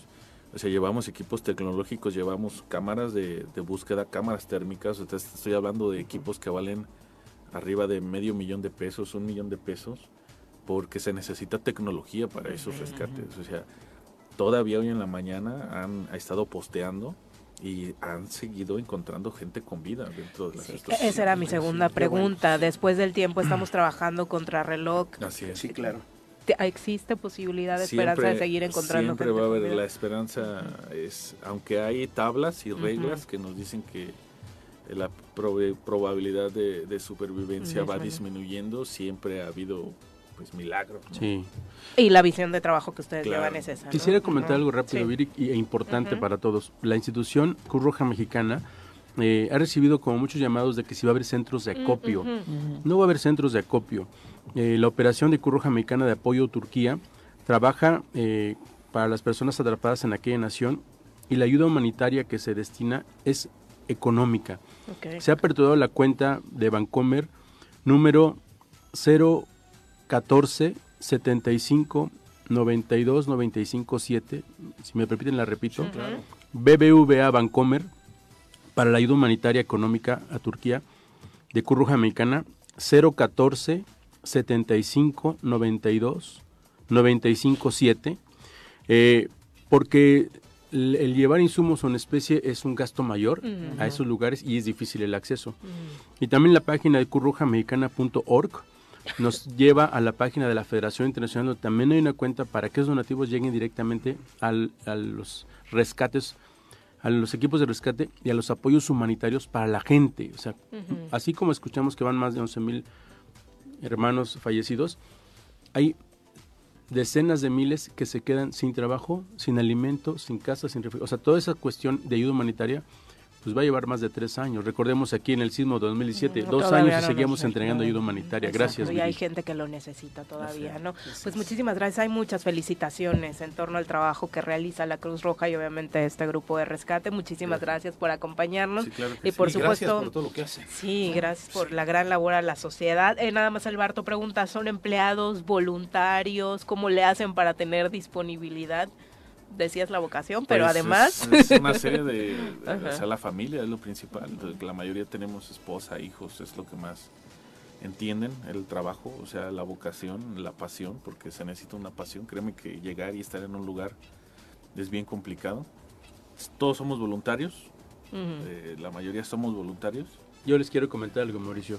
Eh, la mayoría, como dice Mauricio, son profesionistas. En el caso del jefe Mauricio es maestro en docencia, da clases en una, una escuela secundaria en la tarde eh, y, y es voluntario.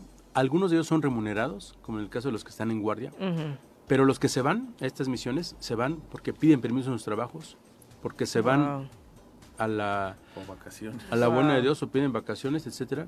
Y la mayoría de los jefes de los trabajos de ellos saben que están en esos equipos y que les van a dar permiso en esa respuesta. Estos van de manera voluntaria, sin recibir ningún pago, más que la satisfacción de la experiencia o la vida que puedan salvar o la experiencia que puedan La llevar. satisfacción de ayudar. Sí, Sí. eso es bien importante que, que se sepa, ¿no? Porque no reciben ninguna remuneración por algo que pone en riesgo su propia vida. Wow, pues doblemente agradecidos. Muchas Listo. gracias. Muy buenos días. Gracias. Buenos días. Son las 8 con 24. Gracias. Volvemos. Nopal, higo, flores y mucho más es lo que produce nuestra tierra. Prepárate que vamos a aprender de todo esto en la sección del campo morelense en el Choro Matutino.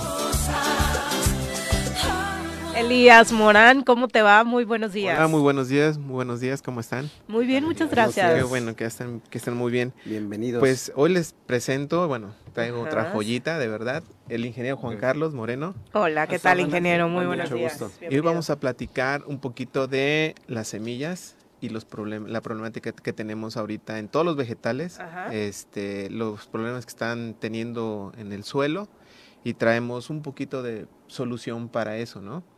Este, pues bueno, eh, dentro de los jitomates, pues la raíz y todo lo que, que convive abajo, pues al paso del tiempo ha tenido pues problemáticas, ¿no? Ha tenido problemas y pues se han desarrollado nuevas variedades, por cierto, no son mexicanas, aquí les traemos un caso, aquí son, son variedades, esta es japonesa, esta es española. Creí que eran mascarillas. No. y este y pues tenemos que comprarlas, ¿no? Al precio que, que Variedades de pues, semillas para variedades de semillas. Comentaba con el ingeniero, aquí hay 8 mil pesos en estas dos Wow. variedades. Y son este ¿Se cuestan eso o eh, es este, ocho lo mil que- pesos, lo que vas a cultivar? lo, eh, las, cien- No. las mil semillas, adquirirlas cuestan 8 mil pesos. Entonces, este, cada vez es más caro producir, ¿Por cada qué vez tan es caro, más. ingeniero? Eh, bueno, es que antes que ¿O nada- ese es el valor que se viene acostumbrando? No, no es que se acostumbre, es Ujú. el valor que tiene realmente, porque no son procesos inmediatos, son procesos que para obtener una semilla de, de, en este caso, tomate o jitomate, como lo decimos acá, lleva un periodo entre, si, si es muy corto, estamos hablando de trabajos de seis años. Usualmente son 10 años de trabajo, de experimentar, de hacer cruzas, eh, mejoramientos, hasta salir ya a evaluación a campo Ujú. y luego para hacer las comerciales, toda la publicidad que se requiere.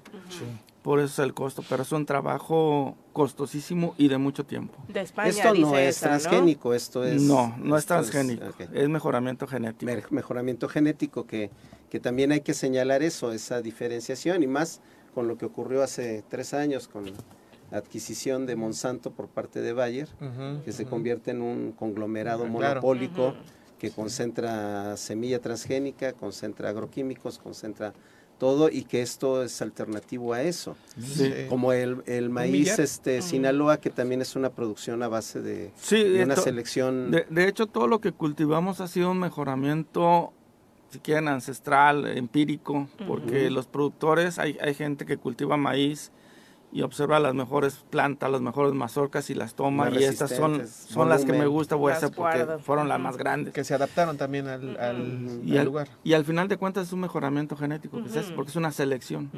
Ya estas, estas semillas pues llevan mucha más técnica y tecnología o conocimiento, porque Ujú. parten de plantas silvestres donde eh, te voy a decir, hace 10 años yo participé en, una, en un mejoramiento.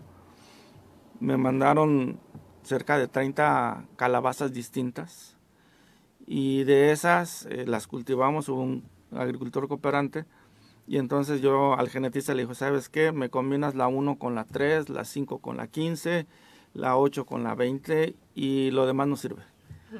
Y ya el genetista agarró esas, las volvió a cruzar y ya salieron cuatro.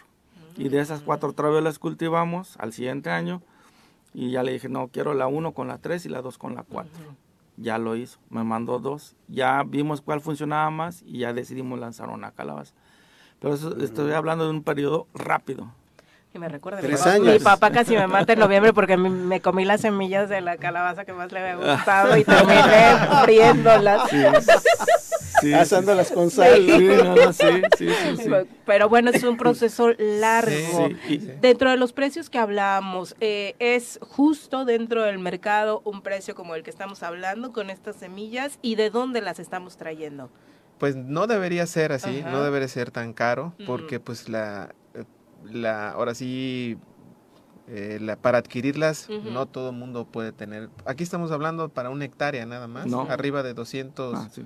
De 200 mil pesos, ¿no? Es La semilla nada más, Claro, para los que para un fertilizantes, la mano de obra, para un productor, este, pues es muy caro, ¿no?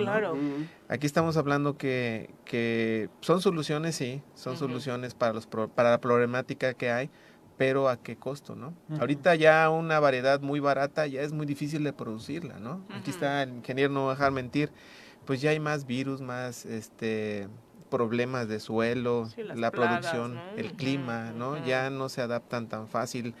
Antes pues ni fertilizábamos tanto, ¿no? Ahorita ya es mucho más, hay que estarle Necesario. Mm, Ajá, ahora ya tenemos que desalinizar, ya tantas sales que hay, hay que meter desalini- desalinizadores y eso se complica, ¿no? Y Es cada proceso caro. es un gasto nuevo para el productor, Así es, ¿no? así es. Platicaba con el ingeniero, no hay semillas mexicanas, no hay Eso, casas hasta una es de semilleras. España y la otra... Es, las dos Esta es una casa japonesa. Japonesa. La semilla está producida en India. Y esta es una casa española, Española. producida en. España, la semilla. Sí, y esto, pues, ha- hagan cuentas así. Esto es para hacer un injerto. En hortalizas también ya se hace. En tomates es La muy base- común. Lo, lo Y la- tengo que decir, aunque no les guste luego de repente el tema ideológico, pero con el modelo neoliberal se agotó a la institución mexicana que era la que producía semilla mexicana. Ah, sí. No me acuerdo cómo se llamaba esta, esta institución mexicana que se encargó de producir durante mucho tiempo y que en el ochenta y tantos fue que se... Eh, Pronace. decretó- Pronace. Sí. Y que se decretó su, su desaparición. Sí, bueno, eh, si hablamos de neoliberalismo, eso fue un poquito antes. Y la verdad es que Pronace tenía muchas deficiencias. Como lo tiene todo el agro, en la actualidad estamos igual, y, o quizá peor este, esta, esta temporada. De, ha- han cerrado muchas instituciones vitales para el desarrollo de, de la agricultura en México. Simplemente el tema de reciente de, de abrir la importación de productos Los vegetales alimentos, es terrible, o sea, es terrible porque nos pueden llegar enfermedades vegetales terribles, ¿no? Recientemente tenemos el caso de un virus que Virus se llama rugoso. virus del rugoso del tomate. No fue, no fue ocasionado por esta situación, fue una semilla que llegó contaminada de se echan la culpa entre Israel y Cisjordania, quién lo, quién lo, dónde, dónde es, Ujú. y apareció en las bajas, En Baja California. Baja. en las bajas, sí, donde allá. producen demasiado. Sí, Ajá. sí, sí. Y bueno, de ahí en dos años, eh, al año siguiente ya lo tenemos prácticamente en En todo, todo el México. país. Y actualmente lo tenemos diseminado en todo el país. Como una pandemia. Y muchos productores no lo declaran, ¿por qué? Por miedo a que les cuarentenen el invernadero. Ok, Porque Pero está ahí presente. Sí.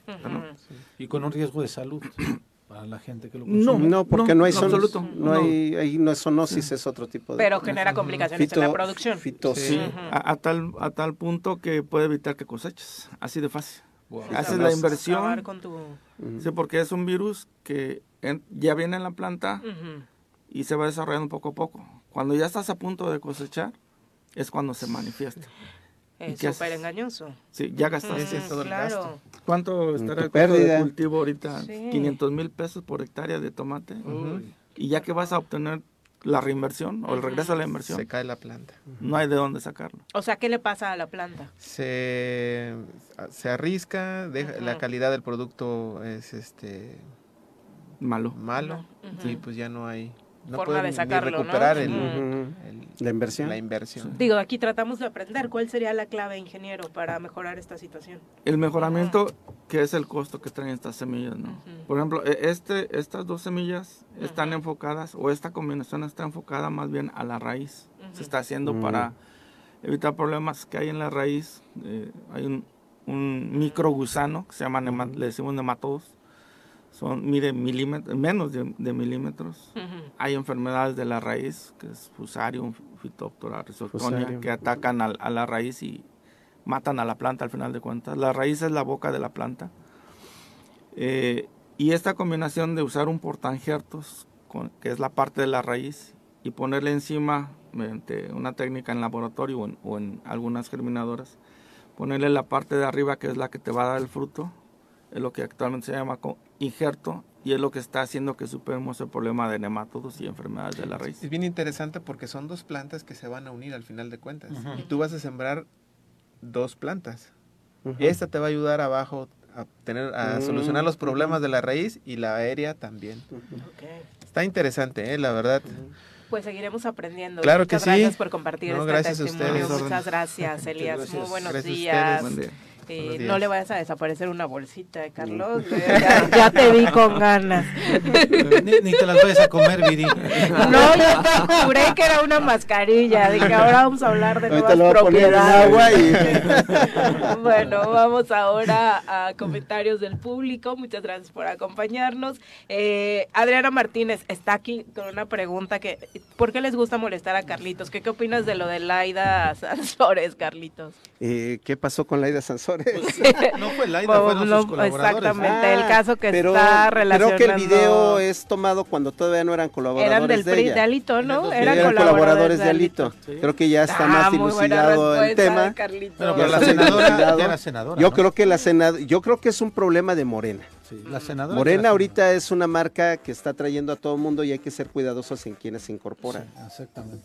Sí. Que siempre Pero- se les dijo que tuvieran video- cuidado con ese filtro y no dejaran entrar a cualquiera, pero ese bueno. ese, vi- ese Ujú. video corresponde a una época en donde esos colaboradores funcionarios de Alito. Eran funcionarios de Alito. Exactamente, ¿no? Y, y lo interesante es ver cómo está esta, pues, eh, campaña fuerte, ¿no? En Sí, torno sí. a estos funcionarios. Y seguirá. Pero bueno, ya me pareció correcta la postura de Mario Delgado, ¿no? En torno a decir de no vamos a hacer tapadera de nadie, que se Que investigue, investigue, ¿no? Claro.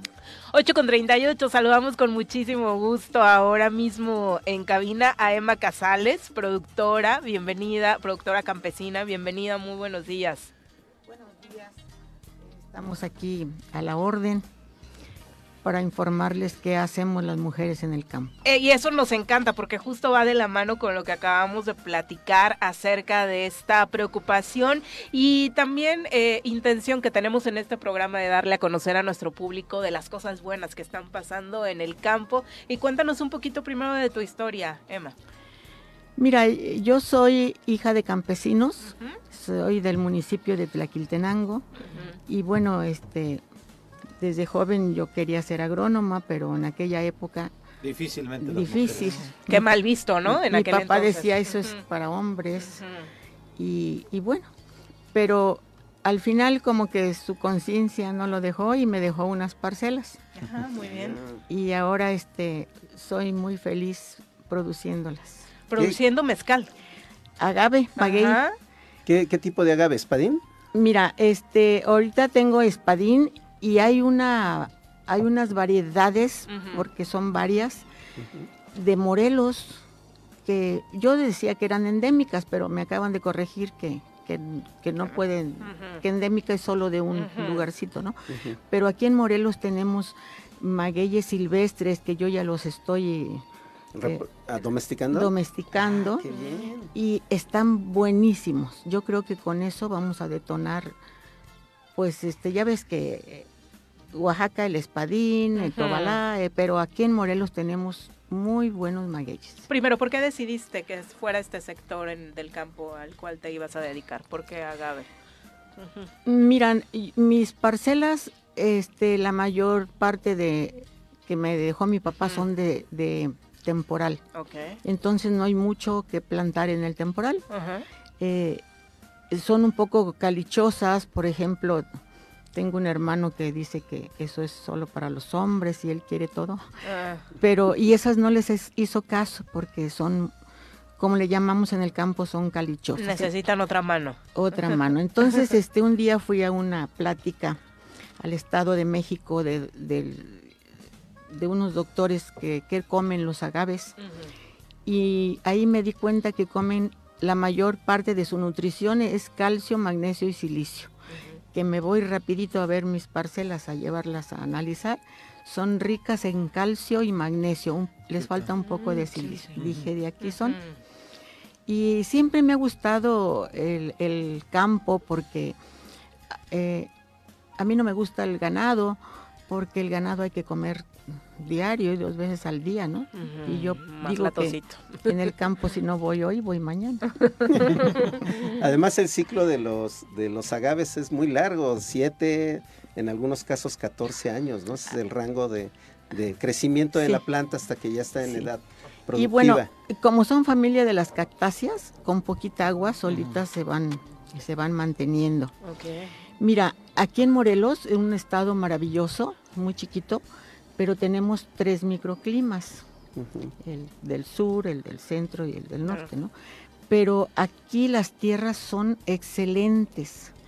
Eh, a mí me preocupa mucho de que está viniendo mucha gente de Jalisco y Michoacán a rentar, a comprar tierras y se están, eh, tenemos una calidad muy buena en los agaves.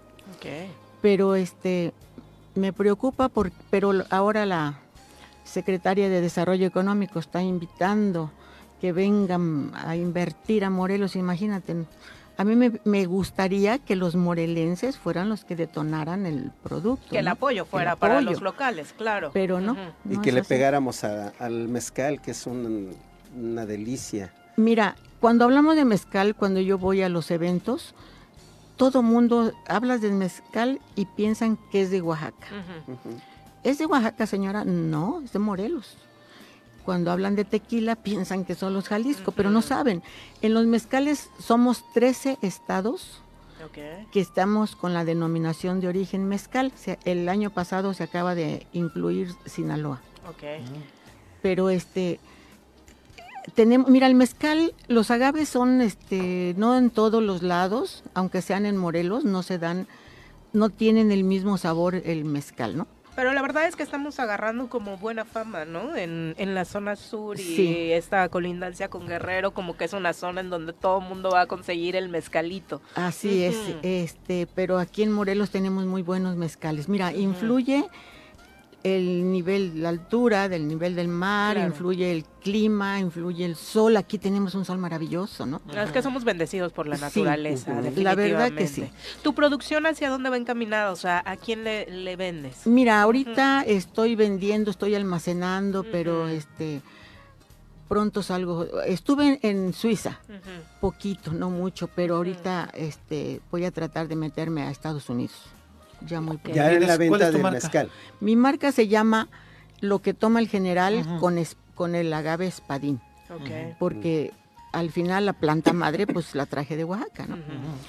Y la generala es con agaves de Morelos, buenísima también. Y este tengo un mixto como los tequilas, que ese se llama palatropa. Ese es 50% agave y 50% caña. Siento que es más pegador ese, ¿no? Siento que es más pegador. Bueno, que la tropa se anda Sí. así. ¿Y Pero- dónde los estamos pudiendo conseguir? ¿eh? De los nombres. La, la empresita, el tallercito está en Tlaquiltenango, en Avenida Morelos número 99, ahí tienen su casa. Y pues ahí ya mis clientes, eh, la satisfacción como vendedora es que el que me compre una vez, aunque sea al año, regrese. Repite, repite. Ey, ¿Y no estás eh, pensando en distribuir en otros puntos al menos del estado? Sí, Ajá, sí, sí, este, estoy viendo esa posibilidad. Lo que pasa que todo el mundo quiere a consignación. y- y como- Es difícil para Es productores difícil, pequeños, sí, ¿no? claro. Sí. Ah, O para produ- Sí, sí. productos que definitivamente los vas llevando tú de la mano muy cuidadosamente, por lo que se ve.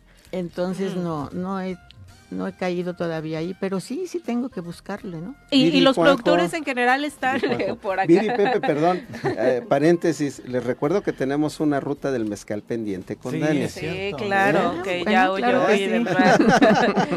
dentro de lo que eh, se está llevando a cabo en Morelos hay unión dentro de los Sí. productores. Me parece que tuvieron un evento ya precisamente Sí. para consolidar esto, ¿no? Yo, yo representé a los productores Maguey Mezcal eh, del sistema producto Maguey Mezcal nueve años. El año pasado acabo de, de entregar la estafeta, pero sí estamos organizados, sí. Apenas hubo una expo en Tepoztlán.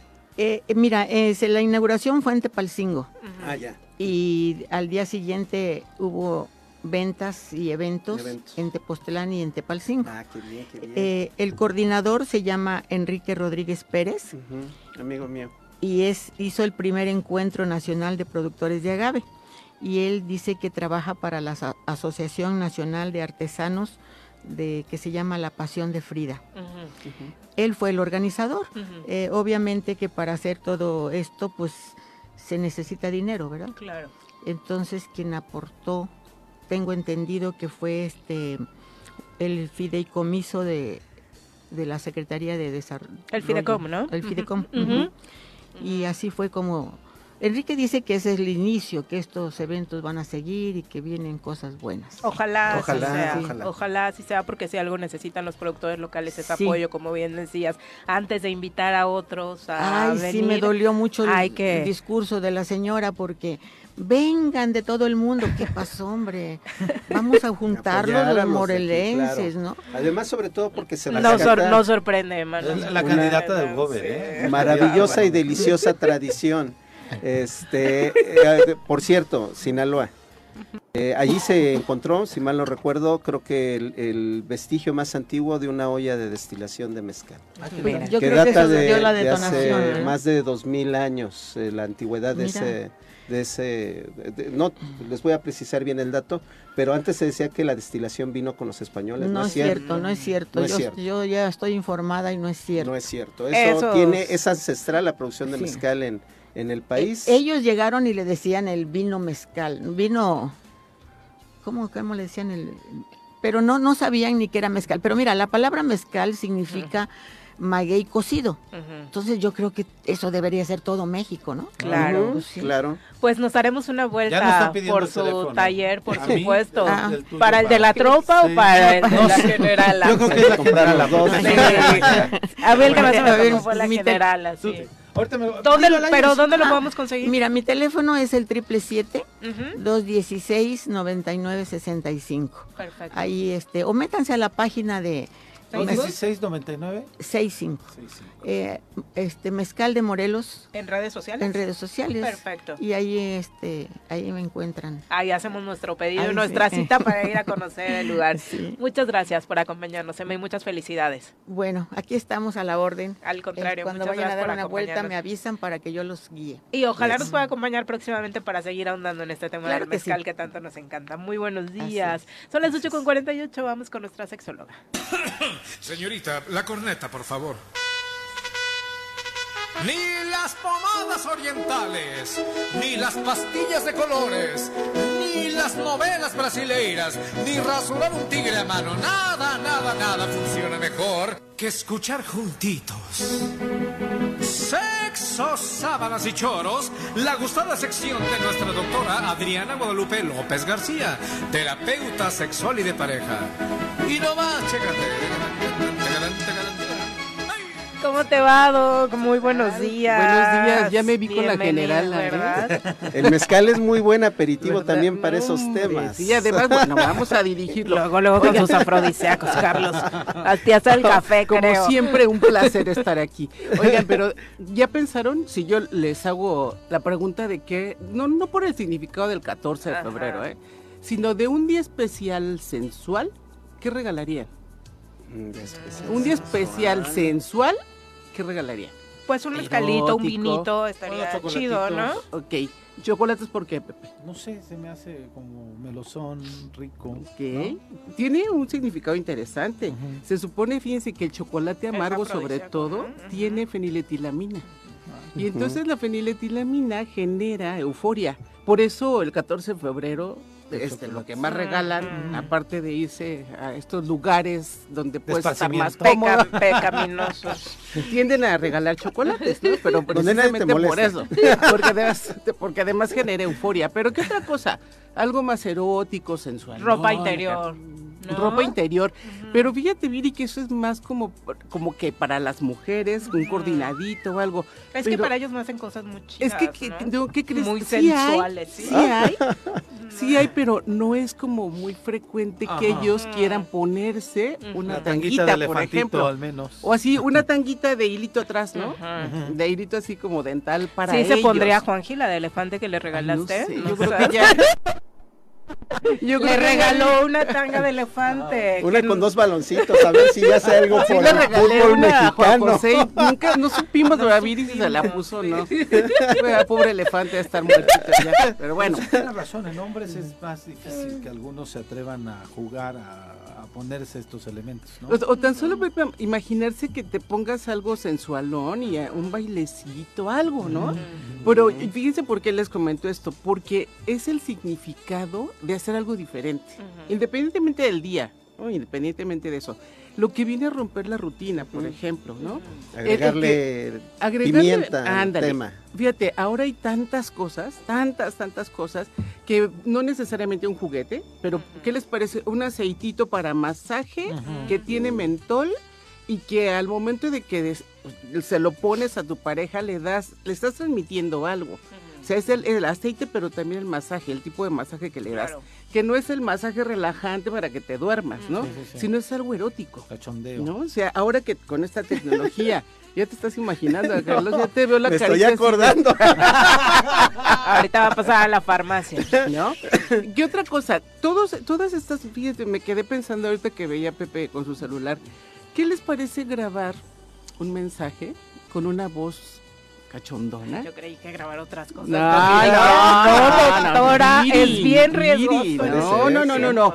No, man- mandarle un audio a tu pareja con todo eso que le quieres decir que tienes guardado, un agradecimiento, pero ¿por qué digo algo diferente que no sea, voy a llegar a cenar y me esperas, ¿no? Sino que sea como algo, algo diferente dedicado a esa persona. Hombre, mujer. Cocinar, por ejemplo, cocinarle a la mujer, especial, cocinarle ¿no? O sea, algo rico. Como estas cosas que, que fíjense por qué los detalles son importantes. Y si son Sí, claro. sensuales, yo, es como el área, ¿no? Pero son importantes porque algo que vuelve rutinaria a la vida de pareja tiene que ver que repetir y repetir y repetir. Cuando le pones una chispita de algo diferente, la verdad es que las cosas prenden. ¿no? Y, y, la- y es como, bueno, pues no, no necesariamente lo tienes que hacer todo el tiempo, pero sí hacer algo diferente.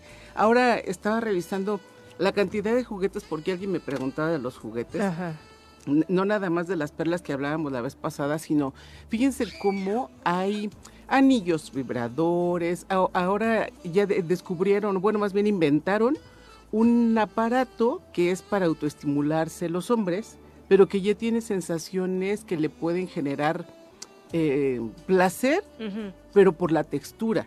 Es vibrador, Mm. pero ya es como un aditamento que usa el varón para poder aprender de las sensaciones. Y fíjense por qué no lo, no lo pongo como nada más para autocomplacerse, sino es algo que hace para que pueda identificar las sensaciones, que es muy importante porque muchos hombres, al no tener esta identificación de sensaciones, pueden tener eyaculación precoz, por ejemplo, ¿no? ujú. Entonces esto, les, aparte que les ayuda hacia su placer y bienestar, también es una forma de cómo pueden aprender a identificar sensaciones que son las las que vienen antes de la eyaculación o las que se presentan antes de la eyaculación.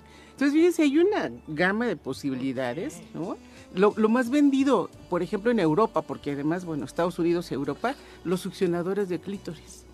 ¿no? Que ahora es, es- es también un, un equipo, un aparato, un juguete que ha tenido mucho éxito y que no es nada más como, bueno, para ellas, sí, sí es para ellas, pero cuando Lo lo hacen en pareja, en ¿no? O sea, conjunto. Hay un, hay un, también eh, está muy de moda un dispositivo que usan ellas, este, pero que la pareja puede activarlo a control remoto. Sí. Ah, ¿qué tal? O sea, puedes estar Ay, tú en no. tu trabajo y mandarte un mensajito y una estimulación. Y, y es parte de un juego, pues, un juego. El chiste es echarle creatividad. Claro, y si no usar, quieres- usar lo que está en la cama, las almohadas, las colchas. Este, hay se me ocurren 50 mil cosas diferentes. Pero, pero fíjate, los o sea, peluches. solo, solo basta, sí, ¿por qué no? Más el osote, ¿no? ¿Por qué no?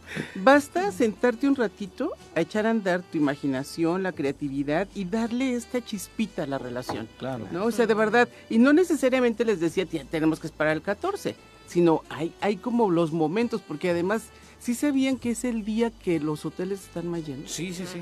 ¿no? O, o sea, dices, bueno, habiendo tantos días de la ¿Por semana, pero qué? finalmente Ajá. tiene Tantos un días del simbolismo. año. Claro, Claro. claro, tiene un simbolismo. O sea, que si se siente día- el doble, ¿o Sí. qué? No, pareciera. Incluso, o sea, sacarlo de la casa. ¿Por qué no? Eh, Yo creo que, eh, sobre eh, todo Tal ya- vez para muchos, digo, quiero largas- pensar bien que para muchos es eso, ¿no? Justo. De todo el año en casa, vamos a salir la relación, de ahí. exactamente, la relación este empezó eh, probablemente fuera. Porque pues el convencionalismo social, ni modo que en el cuarto de Sí, no vivía solo. en tu cuarto o en mi cuarto, ¿no? Y entonces ahí viene Este, pero es el recordar, el recordar cómo eran las cosas antes, eso también ayuda, o sea, Así es- es. Hay es, un, eh, hay un motel que sacó una promoción que yo la, incluso la publiqué, que decía este la tercera persona gratis menos el, El 14. 14. Ah. Menos el 14. Entonces yo dije, yo estoy dispuesto a ir, nada más que faltan dos. Chin. Bueno, ¿no? y, y habrá, y, eh, en este sentido, habrá personas que sí se atrevan, ¿no? Sí. O sea, y cada quien sabe lo que hace. Yo siempre les digo, respetuosa, pero hacerlo con responsabilidad, ¿no? Y Sí, ya la primera dama de los. Estados Unidos saluda de beso al esposo de la secretaria, ¿no? Sí. O sea, tú imagínate ahí cómo andan, ¿no? Sí, la esposa de Biden, allí, antier en un evento del presidente, llegó y saludó al esposo de Kamala Harris, la secretaria, de beso en la boca. Entonces, no sé si anden swingers por ahí en la Casa Blanca, pero cada quien, Pero te digas el significado, Viri, ¿no? Sí, o sea, claro. esto de, de- de ver algo así, dices, como, ¿por qué? Sí. ¿No? O sea, son muy cercanos o qué pasa, ¿no? Entonces, pues miren, hay que aprovechar yo creo que la innovación, tu imaginación y darle un sentido diferente, meterle sí candela a la chispa, ¿no? Para que las no se vuelvan tan rutinarias, porque es lo que lleva a muchas parejas desde el punto de vista erótico a que a veces, no, digo, no, no necesariamente por swingers o tríos o demás, sino que se vuelve tan rutinario que la verdad las parejas terminan por decir "Ah, otra vez, ¿no? Lo mismo. Son esos pequeños lo mismo". pretextos que pueden hacer diferente la relación, ¿no? Y darle otra chispita, Y- como tú Y decías. que no necesitas gastar mucho, ¿eh? O sea, yo ponía el ejemplo de los juguetes. Ah, pero tampoco estamos hablando de inversiones así muy estratosféricas, costosas ¿no? ni nada, ¿no? O sea, y ahorita que hablaba del dispositivo, Carlos, sí, efectivamente. O sea, y si no estás en un lugar no conveniente, pues apagar la aplicación y se acabó, se acabó, ¿no? Sí, claro. no, no es, pero es como estar en la complicidad, eso es lo que lleva eso es lo- a que las De personas hacer la travesura. Sí, Claro, voy. Y refuerza el Sí, lazo voy. afectivo. Igual eso de ¿No? los, de aceites y los lubricantes con sustancias este, eh, picosas. Pi- claro. Es buenísimo. Y cosas, Carlos. Picosas me refiero a... Ah, El cachondeo. el lubricante de chile piquín, no, no, no creo. Pensé que era para la jícama. De Valentina. De ¿no? Valentina. Viri, pero lo que dices es muy cierto. Fíjense por qué sí, sí vale la pena recordarle ahorita lo que les decía, grabarle un audio Ajá. donde le que quieras decir lo que lo que sientes, agradecer lo que sea, ¿no? Pero finalmente es recuérdale que aunque digas, ah, ya sabe que la quiero o que lo quiero, recuérdaselo. No pierdes nada. ¿no? Un, un ratito, no sé cuántos tres, cuánto, cuánto te gusta, un minutito, no segundos quizá. ¿no? Pero que eso hace la diferencia del día a día. ¿Y por qué decía, pues es para ella o para él? Pues ponle una vocecita aquí, cachondona. ¿no? Invitadora, dedícale Sexosa. una canción sexosa, algo, no sé, o te acuerdas de lo que hicimos la semana pasada, no sé, ¿no? Algo que, que le pueda meter la chispa. ¿vale? Perfecto, grandes ideas para este 14 de febrero, para aquellos que y aquellas que se estaban quebrando la cabeza. ¿Dónde te encuentra nuestro público si quieren también aprender a mejorar individual o en pareja, doctora, para consultarte? Con muchísimo gusto estoy en el Ujú. 310 1120 y en Facebook como Adriana López Sexóloga. Perfecto. Tengan bonito doc. Día. Que Muchas les regalen gracias. muchas cositas. Ya te contaremos la próxima semana. Bueno, ¿qué conste, tal, ¿eh? Confesiones. Confesionario el próximo jueves. Gracias. confesional. Buenos días. Ya nos vamos. día. Carlitos, muchas gracias por Gracias a ti, acompañarnos. Viri, Pepe, Juanjo y a Gracias. todo el equipo de producción y a los no, déjalo allá durmiendo. Qué buscando su, buscando su tanga. Tenemos, Ay, tenemos cortesías perdón, para los escorpiones. Este sábado 11 de febrero a las 3 de la tarde estarán jugando. Eh, tuvieron un descalabro contra Pachuca, pero este partido de visita que tuvieron en la Ciudad de México ganaron 4-1. Van bien, van bien, hay que apoyar a los escorpiones de Morelos. ¿Contra quién es? Contra Deportivo Dongu, Don- Es el sábado a las 3. 3 de la tarde. Que aquí tenemos pases en el Choro Matutino. Eh, manden su mensajito a través de las redes sociales que ustedes ya conocen o al 311-6050 para apartarlos si tienen tiempo para pasar mañanita por ellos. Así que no se pierdan la oportunidad de apoyar, como tanto promovemos acá, el talento morelense con los escorpiones. Ya nos vamos, que tengan excelente día. Los esperamos mañana en punto de las 7.